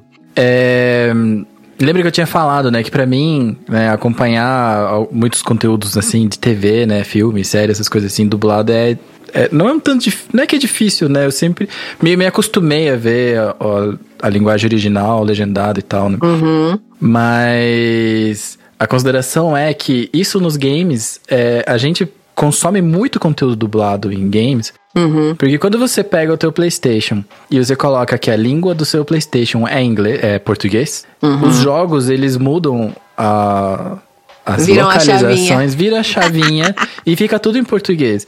Uhum. Primeiro jogo dublado que eu vi rodando em português, que eu falei assim, nossa, isso tá muito bem feito. Foi, acho que sei lá, Uncharted, que é um, um dos primeiros jogos do, Play- do PlayStation 3. Uhum. E aí acabou pra mim qualquer tipo de. Não de preconceito, mas eu falei, cara, vou, vou começar a jogar tudo em português, porque isso é muito, muito legal. E, e cabe mais bem, imersivo, né? Muito imersivo. Porque a gente não perde. Era isso que eu ia porque por mais falar. que eu entenda bem inglês e tudo mais, Uhum. às vezes eu perco alguma coisa. E eu não quero perder absolutamente nada do personagem, Aham. porque. Ah, eu acho que videogame é tudo de bom. Cara, mas é, Miguel, a gente vê um filme no áudio original em inglês, tirando o mandarim, que daí a gente não vai entender nada, mas ele, ele fica mais gostoso de tu ver no original e, e entender, interpretar, enfim. Só que no jogo, ele tem muito mais peças pra te compreender, Sim. e é essa imersão que a Karen tá falando, que fica muito mais gostoso de jogar. É, às vezes você escuta o cara falando lá no fundo uma frasezinha que você vai precisar dela depois, sabe? Uhum. É, a gente que, que joga já, pelo menos né, há mais de 10 anos, então a gente já estava acostumado com o inglês. Então resolvia muita coisa, mas É. muita coisa não resolvia porque eu não compreendia. e agora não, agora você resolve 100% de Isso. tudo, porque você consegue ouvir e compreender o que quer dizer. Entender o enredo e as coordenadas, né? Muito obrigado, Karen, por pessoas como vocês existirem na nossa vida. Nós, dubladores brasileiros de São Paulo, do Rio, de onde quer que seja, que agradecemos o carinho de vocês, né? Porque Ah, muito obrigado. se vocês não consumissem o produto, nós não teríamos demanda para fazer, né? Então é uma troca que eu acho bastante rica. E, com certeza. Miguel, Eu. já que você falou que hoje você entende bem, né, o inglês, talvez você não precise praticar tanto. Um convite. Assista mais produtos dublados. Não, então, depois que eu comecei a, a- Depois que eu conheci o Wendell Bezerra, né? Porque a amiga minha, ela faz um evento aqui em Curitiba chamado Shinobi Spirit. E evento de anime é sinônimo de dublador em todo evento. É. né? A galera pira, né? É, Não, ele é malu, ele é o bom. ele é. E aí, quando, quando eu tava conversando, ele me fez esse desafio que você ia me fazer agora. E eu realmente abri, expandi esses horizontes, né? Então, eu estou me esforçando, né? Não é um esforço, né? Esforço parece que é coisa ruim, mas eu, eu, eu agora, depois, é que depois que você conhece a pessoa que cria o conteúdo, né? E ainda Uhum. mais a gente aqui, que da nossa maneira, a gente também cria conteúdo, é, o- Uhum. a gente passa a ter um respeito e uma admiração e também um reconhecimento muito maior quando a gente conhece todo o processo do que, sei lá, do que quando só tava passando na frente, sabe? Sim. Então, eu não quero parecer snob de maneira nenhuma, mas eu sou muito fã de dublagem em videogame. De Sim. fato, tem um jogo e vai sair, tá pra sair o 2, tenta achar aí quem vai fazer. Mas tem um jogo chamado Overwatch, que eu acho que é da Blizzard, que é uma produtora de games gigante, gigante, gigante, gigante, das boas. Que é isso que eu acho super maravilhoso. Eles chamam, como a voz do personagem é a voz do dublador, né? Eles chamam todos os atores pra participar de evento, pra participar de painel do jogo, pra responder pergunta da história, pra fazer live jogando. Nossa, muito, muita coisa legal, assim, que eu acharia, tipo, poxa, a galera do Mortal Kombat podia ter feito isso com vocês. Poxa, a galera do jogo podia ter feito isso com vocês. Eu espero muito que comecem a dar mais exposição. Porque é muito merecido. O trabalho que vocês fazem é muito, muito, muito essencial. Ah, obrigada. de nada. Porque não é uma questão. não é uma adaptação, né? Beleza, eu entendo inglês, mas eu sou a minoria do Brasil, Uhum. né? Uhum. Poxa, seria maravilhoso se todo mundo conseguisse e tivesse acesso, né? A aprender outras línguas, né? Uhum. Mas eu acho que o trabalho de dublagem, seja onde for, ele é um. É um quase um serviço público. Serviço público por quê? Porque ele É. tem que ter, ele tem que estar. E ele faz com que, a gente, com que as pessoas possam se informar e se entreter na maneira que eles sabem se comunicar. Eu acho isso lindo. Exatamente. Eu não sei se vocês sabem, o idioma é uma das cinco coisas que caracterizam o senso de nação. Né? E sempre que eu me deparo com alguém que, assim, nada contra, né? Quem prefere assistir produtos é, é, estrangeiros na versão original, é, nada contra, cada um tem as suas razões. Mas eu gosto sempre de frisar isso, né? O quanto é importante nutrir esse senso de nação, né? A Com gente certeza. Vive num país que tá tão, né, destrambelhado, tão órfão de tantas coisas, né? E eu acho que pelo menos a língua a gente não pode perder, né? A, a- que é uma, uma, uma língua tão rica, Sim. né?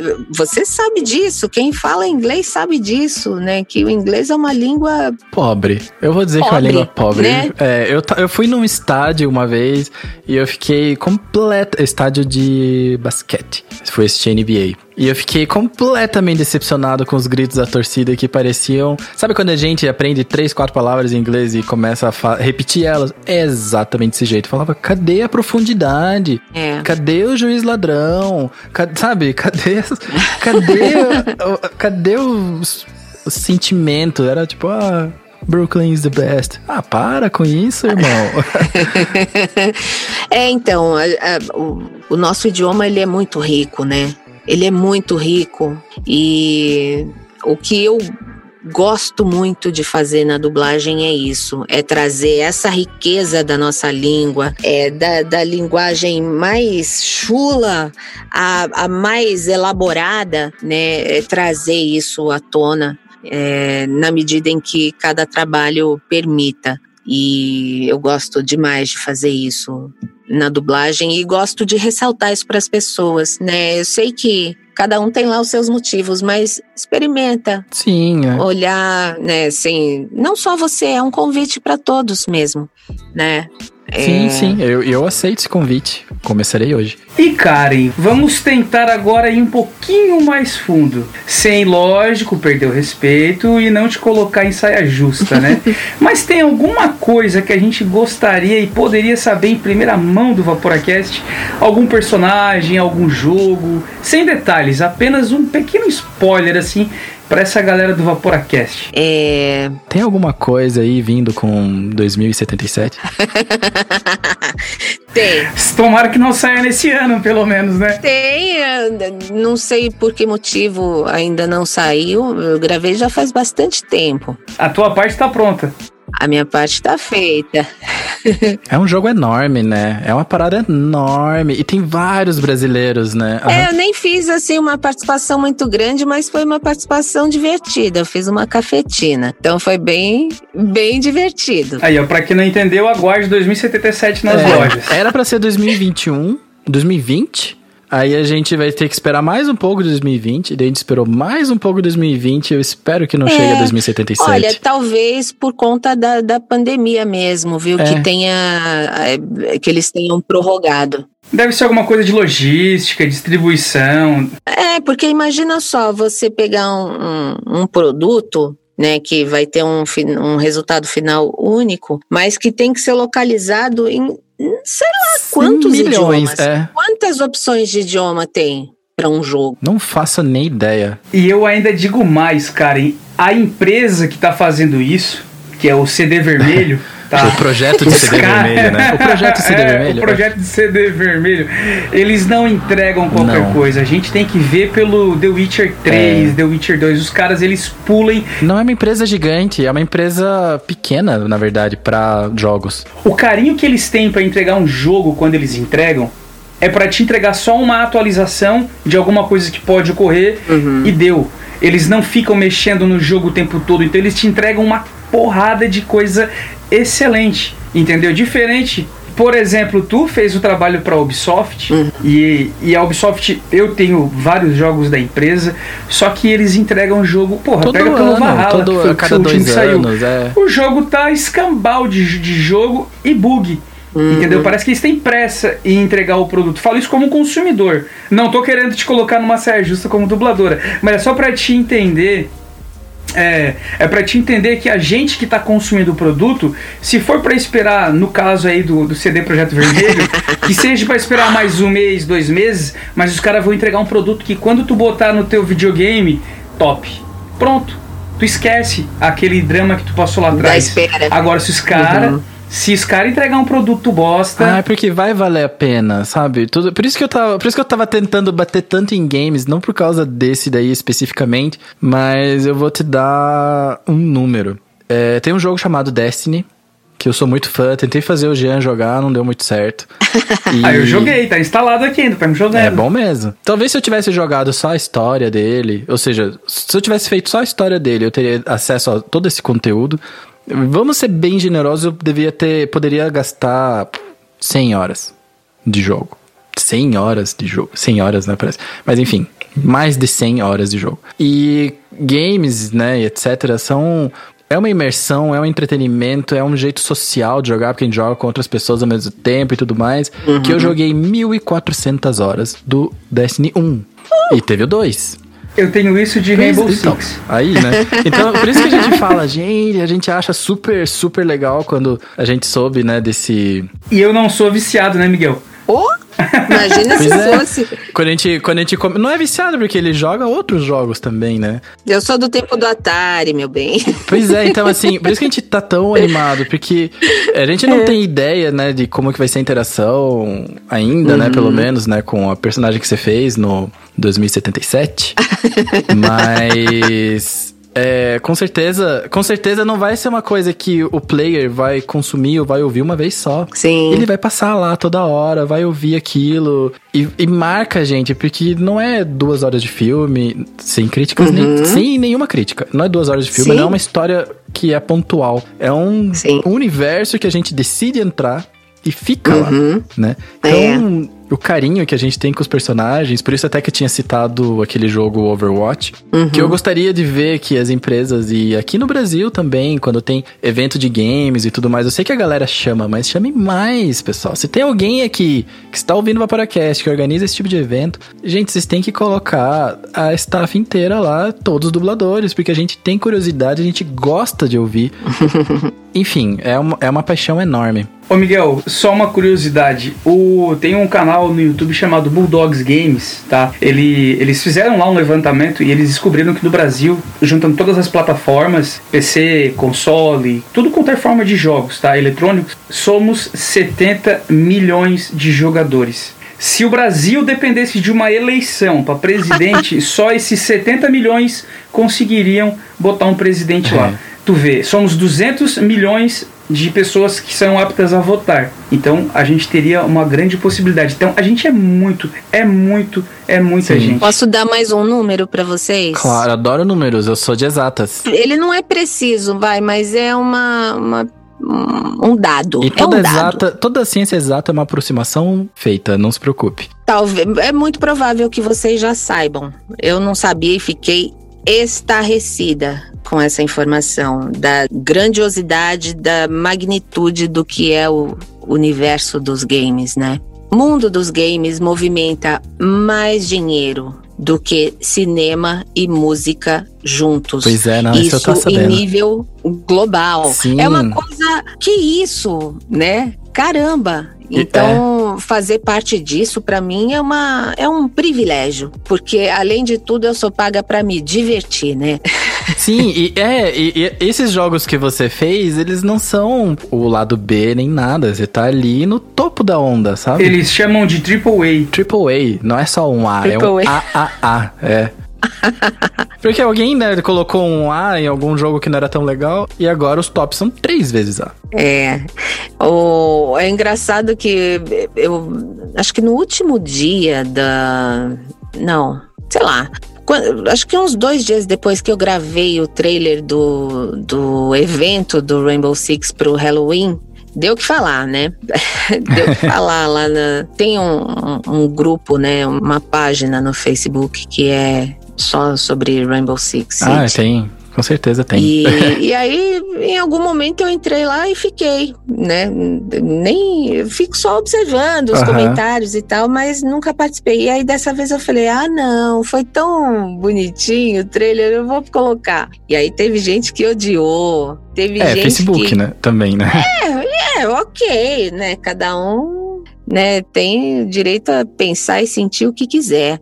É, o meu sentimento foi de compartilhar porque eu gostei e me diverti muito. E, mas deu que falar, muita gente não gostou, não curtiu o evento em si, a, a, as skins, né? Eu tô aprendendo. Ah, mas sempre alguém reclama, é. A galera do games reclama muito. Foi engraçado, porque eu coloquei assim, eu coloquei de uma forma bem genérica e porque agora a gente tá vivendo esse momento também, né? De, da questão do gênero. E eu tô aprendendo a lidar com isso e coloquei lá, queridix. e aí o cara já ficou puto. Logo de cara com o. Ele falou: ai, que absurdo. O cara nem viu o trailer, o cara nem deu play no vídeo, o cara não fez nada. Nada é. a ver isso aí, né? Esse pronome genérico. Eu falei, ué. Eu falei, bom, não vou nem responder porque Vai dar muito pano para manga. Outras pessoas acabaram resolvendo e respondendo por mim e tudo é, bem. o negócio é deixar é. que alguém se, alguém, alguém vai lidar com isso. Mas viu, eu quero só fazer uma tréplica antes de a gente começar a encaminhar pro final, pros finalmente do Vaporacast. Pros finalmente? É, tem uma tréplica. Esse número que você comentou, né, que a indústria dos games movimenta mais do que música e cinema, isso foi na geração passada. PlayStation 5 saiu agora faz pouco tempo. É, Xbox novo também saiu agora. Enfim, agora, nesse finalzinho de 2020, né, foi dado o começo da nova geração de videogame. E que loucura. Que eu tava explicando, né, pra um amigo meu que, cara, esse aqui não é como se um iPhone novo lançasse. É como se tivessem inventado o iPhone agora. Uhum. Né? Então, assim, todo esse crescimento, eu acho que o negócio vai. Acho não, eu tenho certeza. Essa última geração de gamers, aliás, os gamers que jogaram essa geração atual, PlayStation 4 e tudo mais, é a primeira uhum. geração de pais que joga, que joga videogame com os filhos. É nessa geração que basicamente nasceu o streaming de games, que é, ou seja, influencer e criador de conteúdo de jogo é uma parada muito atual né? Ou seja, uhum. dos 7, 8 anos para trás, é tudo geração anterior. E agora a gente tá entrando numa geração nova, e por isso que eu tô tão hypado e, meu Deus, 2020 para mim Vai é ter um isso. filho, Miguel? Vou, quase. Né? Que... a gente nem sabe o tamanho de que a indústria dos videogames, né, a indústria de games será daqui a oito anos gente não sabe nem se na próxima geração vai ter videogame. Porque pode ser tudo em nuvem, pode ser uma parada muito louca, uma tecnologia muito diferente. É, o Stadia já tá aí, né? É. E eu acho isso muito legal de ver você fazendo dublagens, mesmo que você fala, ah, mas não era o personagem principal, era uma ponta de um personagem e tal. De jogos AAA, Ixi, Karen, você vai ter bastante trabalho durante os próximos anos. Pra gente que joga, Karen, é. é a mesma coisa de você ser a protagonista. Exato, porque, especialmente no caso da Frost e do, no caso da Sindel, porque é o que eu tinha dito, o, tem muitos personagens, a gente escolhe o protagonista e alguém, alguém não, muita gente, inclusive o JP, escolheu uhum. a Frost para ser a única personagem que ele joga nesse jogo. Então, assim, todas as duas mil horas de jogo que ele tem, é ouvindo Karen Ramalho no ouvidinho dele. Na orelha. É, então, essa é a magnitude, né, que eu como jogador, é a mensagem, né, que eu como jogador gostaria de passar para você, que não é só uma frase, não é só uma localização, é, é, o que a gente vai ouvir por milhares de horas. Vai muito além disso, né? É impressionante. Quase assusta, sabia? O tanto que o nosso trabalho alcança. Eu realmente, antes do game, não fazia ideia do, do quanto isso era impactante. Eu só fui sentir isso na pele a partir dessa, dessa virada aí com a Sindel. E depois ainda veio, ai, que eu achei o gráfico lindíssimo, fiquei encantada, fiquei até com vontade de jogar. Mas jogue! O Ghost of Tsushima. Ah, Tu dublou é o Ghost of Tsushima? Demais. Sim, fiz a Massacô. Eu não tenho esse jogo, ele tá na minha lista faz muito tempo. É bem diferente, é muito diferente da Frost. Cara, eu vou começar a consumir coisas com selo Karen Ramalho. Eu não duvido, porque o Shark é assim mesmo. Tá. é, a gente tem duas coisas pra fazer nesse episódio ainda, então a gente tem que ser não tão Dinâmico. prolixo. É, dinâmico. Vamos ser dinâmico. Seríamos dinâmicos pra. É, porque senão a galera também vai falar: Ô, Miguel, cinco horas de podcast. Nossa, não acaba nunca! E eu tenho aqui duas perguntinhas da galera. Ó, pra quem não sabe ainda, a gente tem um grupo de assinantes, certo? A galera que assina o Vaporacast, a gente fala isso lá no começo do episódio sempre. E uma das vantagens de você ser assinante do Vaporacast, sem pressão nenhuma, pessoal, é que vocês podem assistir os bastidores da gravação de cada episódio. E a gente deixa fazer perguntas e tal, e a gente vai encaixando elas no meio do papo. E às vezes, não, às vezes eu guardo, porque às vezes ela tão meio. Não fora de contexto, mas às vezes ela é uma pergunta que tem que ser feita do jeito que o, o ouvinte. Que o Vaporacaster achou melhor. Então, Matheus Prazinho, ele disse o seguinte: o registro vocal dela, não sei se chama assim, É. Passa pra mim a ideia dela que ela consegue fazer criança, jovem e velhinhas. Velhinhas. Tô certo? Ela já fez esses três tipos de vozes ou eu tô falando bobagens? Criança eu tenho mais dificuldade pra fazer, porque o meu, padrão vocal é médio grave. Ela é Anabelle. É, então, fazer vozes mais agudinhas são mais falsas, né? Se é uma reaçãozinha, uma palavrinha, eu até me arrisco. Mas se tiver fala, assim e tal, aí eu já não, não me comprometo e os diretores já sabem disso e não me escalam para esse tipo de personagem. Então, predominantemente, eu faço mães, porque dizem que eu tenho uma natureza materna na voz, Interessante isso, né? embora eu não seja mãe. Pela doçura, talvez. Dizem É. que eu tenho uma voz doce. É porque você tem um grave. É, E a sua voz, ela não tá lá. Eu não, eu não sei explicar, tá? É, você tem um grave, mas a sua voz não é grave. Ela É. tá ali no espectro de frequências, né? Então, é. isso é muito é que legal. eu passeio bastante. Então, eu faço. Desculpa, isso foi um acaso. É, eu faço muitas mulheres negras, policiais, juízas, advogadas, Voz de É, autoridade. Mulheres de autoridade, né? Voz de autoridade. É, e eu fui procurar fono por isso, para poder aprender a dominar essa região vocal. E graças a isso eu descobri, né, um problema de saúde que eu fui tratar e até chegar no vape. Pois é, esse papo foi longo, inclusive, né? A gente fez, É, falou de menino, tudo. parece que foi, começou ontem. e uma vez eu fui gravar uma produção chamada Keeping Up with Kardashians. Ah, das Eu- Kardashians. Olha pelo final. Todo mundo já viu pelo menos um desse daí. Pois é, eu faço a avó delas. Ah, E aí o que aconteceu? Eu fui fazer essa produção das Kardashians, eram pontinhas pequenas.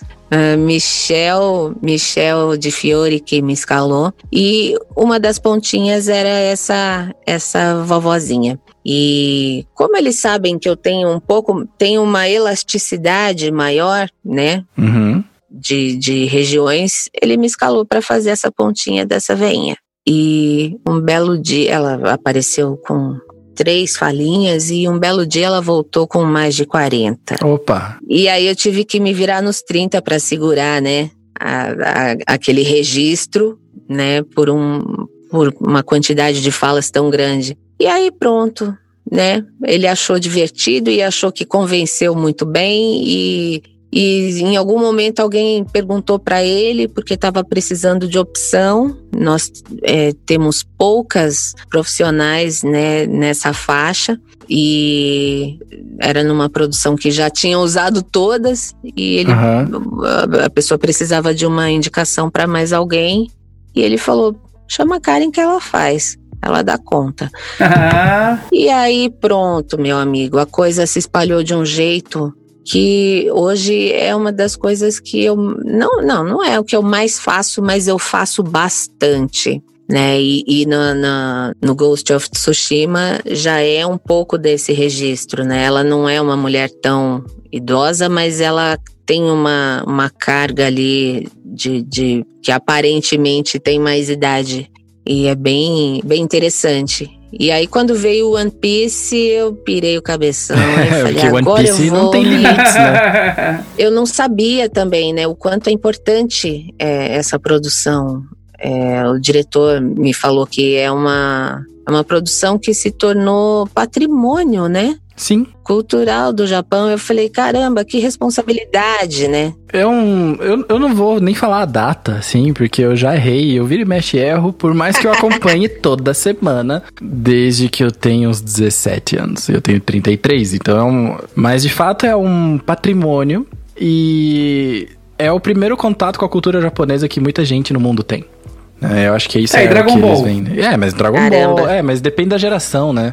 É. Daqui é um pouco mais novo do que a gente vai mudando, né? Pra gente terminar o episódio, cara, a gente tem. é, a gente faz um quadrinho bem rápido, no qual a gente recomenda alguma coisa que. Algum, alguma coisa que a gente consumiu de mídia. Seja um livro, seja um filme, uma série, uma música, uma um CD, uma recomendação. recomendação qualquer. Uhum. Vou começar com o Shark. Cada um deixa uma. Tá. Explica rapidinho por que, que a gente gosta disso. Uhum. E é isso daí. Beleza. Shark, você primeiro. Ah, a recomendação que eu vou deixar para os Vaporacasters hoje é Coco. É um filme que a Karen dubla e é um filme que tem muita, muita paixão em si ah, e dá para perceber isso, apesar de ser desenho, né, ser desenho animado, é muito, cara, é muito, é muita carga emocional. para quem já perdeu algum parente, para quem acha que a vida é muito dura, cara, assiste o filme que realmente tem, tem histórias e, e mexe com a gente, seja adulto, seja jovem. É um filme lindo, lindo demais. E parabéns, Karen, pelo teu trabalho. Pode ter certeza que eu vou assistir de novo. Obrigada. Olha, não foi uma participação enorme, mas muito rica e agradeço muitíssimo ao Rodrigo Andreato que me escalou para fazer essa personagem tão icônica, né? E foi divertidíssimo. Ah, que maravilha. Obrigada pela indicação. É, Karen, sua vez. Eu sou o último porque eu que perguntei. é assim que funciona. Porque eu mando nessa bagaça. tá bom, então vou recomendar uma coisa que tá bastante vicejante na minha vida no momento, que é neurociência. Uh, nossa. É, é, um, é uma coisa que eu estou estudando, estou muito feliz né, em, em aprender sobre comportamento humano, personalidade, capacidade de transformação, de autoobservação. É, então, quem tiver nessa vibe, vai lá no canal Neurovox do professor Pedro Calabres, neurocientista renomadíssimo. É maravilhoso. Tem muita coisa interessante lá pra gente aprender sobre o comportamento humano, sobre o cérebro humano. Muito bacana. Vamos mexer com a cabeça dos outros aí, ó. Aí, ó. e pra fechar o episódio, eu vou de YouTube também. É, existe um canal chamado Veritasium. E escreve desse jeito que se fala, com um S só. E é um rapaz, um, um cara, um homem, que ele é muito inteligente e ele apresenta novidades e curiosidades sobre ciência. Não necessariamente é, continha e tudo mais, mas ele vai nos. Ele é, ele é um canal gigante, então ele vai no lugar que desenvolveu tal tecnologia, conversa e testa e troca ideia, etc e tal. E eu tava acompanhando. Digo tudo isso por quê? Porque eu tava acompanhando. Tava tendo um problema. Eu sou de engenharia, né? Eu tava tendo um problema de materiais, basicamente, e eu topei com um vídeo que chama Por que, que, por que, que máquinas que dobram são melhores? E aí eu caí no canal do Veritas e falei, opa, que bom que ele tem esse canal aqui, esse conteúdo. E aí eu descobri que existe uma tecnologia inteira nova que é possível de fazer impressão 3D, em N aplicações, que é, em vez de você usar parafusos e coisas para fixar, você aproveita o próprio material, a capacidade que ele tem para se dobrar. E o mais doido é que ele foi conversar com uma- uns dos responsáveis dessa tecnologia, ou por amadurecimento dessa tecnologia e eles contam que o negócio é tão bom que dá para usar em dispositivos de segurança de armas nucleares. Então o negócio explodiu na minha cabeça. Uou! Como é o nome mesmo? Ah, o canal chama Veritasium. Veri... Já vou procurar agora. É, Veritasium. E o nome do vídeo é Why Machines That Bend Are Better. Ou seja, por que máquinas que dobram ou se deformam são melhores. Maravilhoso. E aí eu também deixo, né, de coisa, o canal inteiro dele, que é maravilhoso. Que bacana. Então, Karen, esse é o Vaporacast. Espero que você tenha gostado de, de participar aqui com a gente. Nós somos seus fãs. Eu nem sabia, porque eu como eu falei, né? Eu venho lá do videogame, basicamente. Todo o conteúdo dublado que eu consumo, ele vem do videogame, praticamente. E quando o Jean mandou esse áudio que você passou para ele, falando da Frost, eu quase caí de costas. Então, assim, é, foi um prazer imenso, imenso, imenso poder conversar contigo e perceber que a gente tem em comum esses perrengues de ter parado de fumar e que é a maravilha de ter encontrado uma solução que completa a nossa vida. Eu sei que parece que, nossa, mas quanta paixão para falar de vape, mas é por aí, assim, vira um companheiro. Então, muito obrigado mesmo. E onde que a gente, já que você falou que não é tão assim de redes sociais, talvez seja até a hora de você começar a postar mais coisas lá no Insta, porque eu imagino é. que as pessoas, né, a internet, né, a entidade internet tem muita curiosidade em saber do seu dia a dia, do seu dia a dia de trabalho, do, dos personagens que está fazendo, dos que você pode falar, né, com certeza. É. E a gente gosta muito de ver isso. Então, por favor, é, enche aquele teu Insta de coisas por favor. Sim, com certeza. Além do famigerado 2077, uhum. é, tem mais coisa vindo por aí que late. E assim que sair, eu coloco lá, vou publicar. E quem quiser me acompanhar, é, mesmo sendo tão low profile, arroba Karen Ramalho Dub, D-U-B de Bravo. E, na medida do possível, eu vou respondendo. Muito obrigada pelo convite de vocês, gente. Imagina. Eu me extremamente lisonjeada de poder compartilhar com vocês grande parte né, da minha história. Contei coisas da minha infância, da minha adolescência, da minha fase adulta, das dificuldades de parar de fumar. E assim, para ficar muito claro, é, escolher migrar para o vape mudou muito a qualidade do meu trabalho, porque eu não tenho mais pigarro como eu tinha antes, né? Que era uma coisa que me atrapalhava bastante. Que a gente às vezes nem reparava, porque já era assim faz tanto tempo, né? Já fumava é, faz tanto é, tempo. Era, é. era, natural aquilo, né? É, e só passou a ser, a ser perceptível quando começou a incomodar muito. E não só, né, limpou a minha voz, mas também melhorou a minha capacidade respiratória. Eu tenho muito mais fôlego. Então, assim, muita coisa mudou. Nem contei, né, que eu converti minha mãe também pro vape. Ah, mas coisa falou em linda. tempo. Falou em tempo e tá maravilhoso. coisa linda, parabéns. Parabéns, porque eu não consegui converter meu sogro ainda. Então, estamos na luta. Tá em tempo. E... O importante é não desistir. É isso aí. E Shark, suas considerações finais, seu abraço e suas redes sociais. A minha consideração final hoje vai ser: segue a gente no SharkCoil e o meu último pedido para Karen. Karen, se despede com a gente com um tchau da Frost, um abraço, pra deixar essa galera enfurecida aí. Ah, mas peraí, deixa eu dar tchau antes e a gente fecha com isso que é bem melhor. Então, o Vaporacast fica por aqui, as minhas redes sociais estão aqui, porque vocês estão nela. E é isso daí, Vaporacast fica por aqui. Semana que vem tem mais. Fiquem ligados. Então é isso, pessoal. Vaporacasters ligadíssimos aí. Um beijo grande da Frost.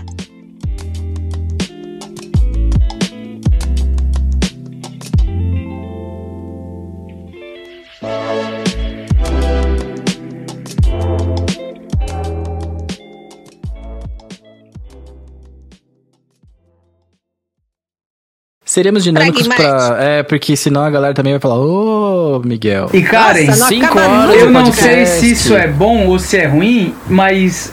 Tem quantos podcasts, Miguel?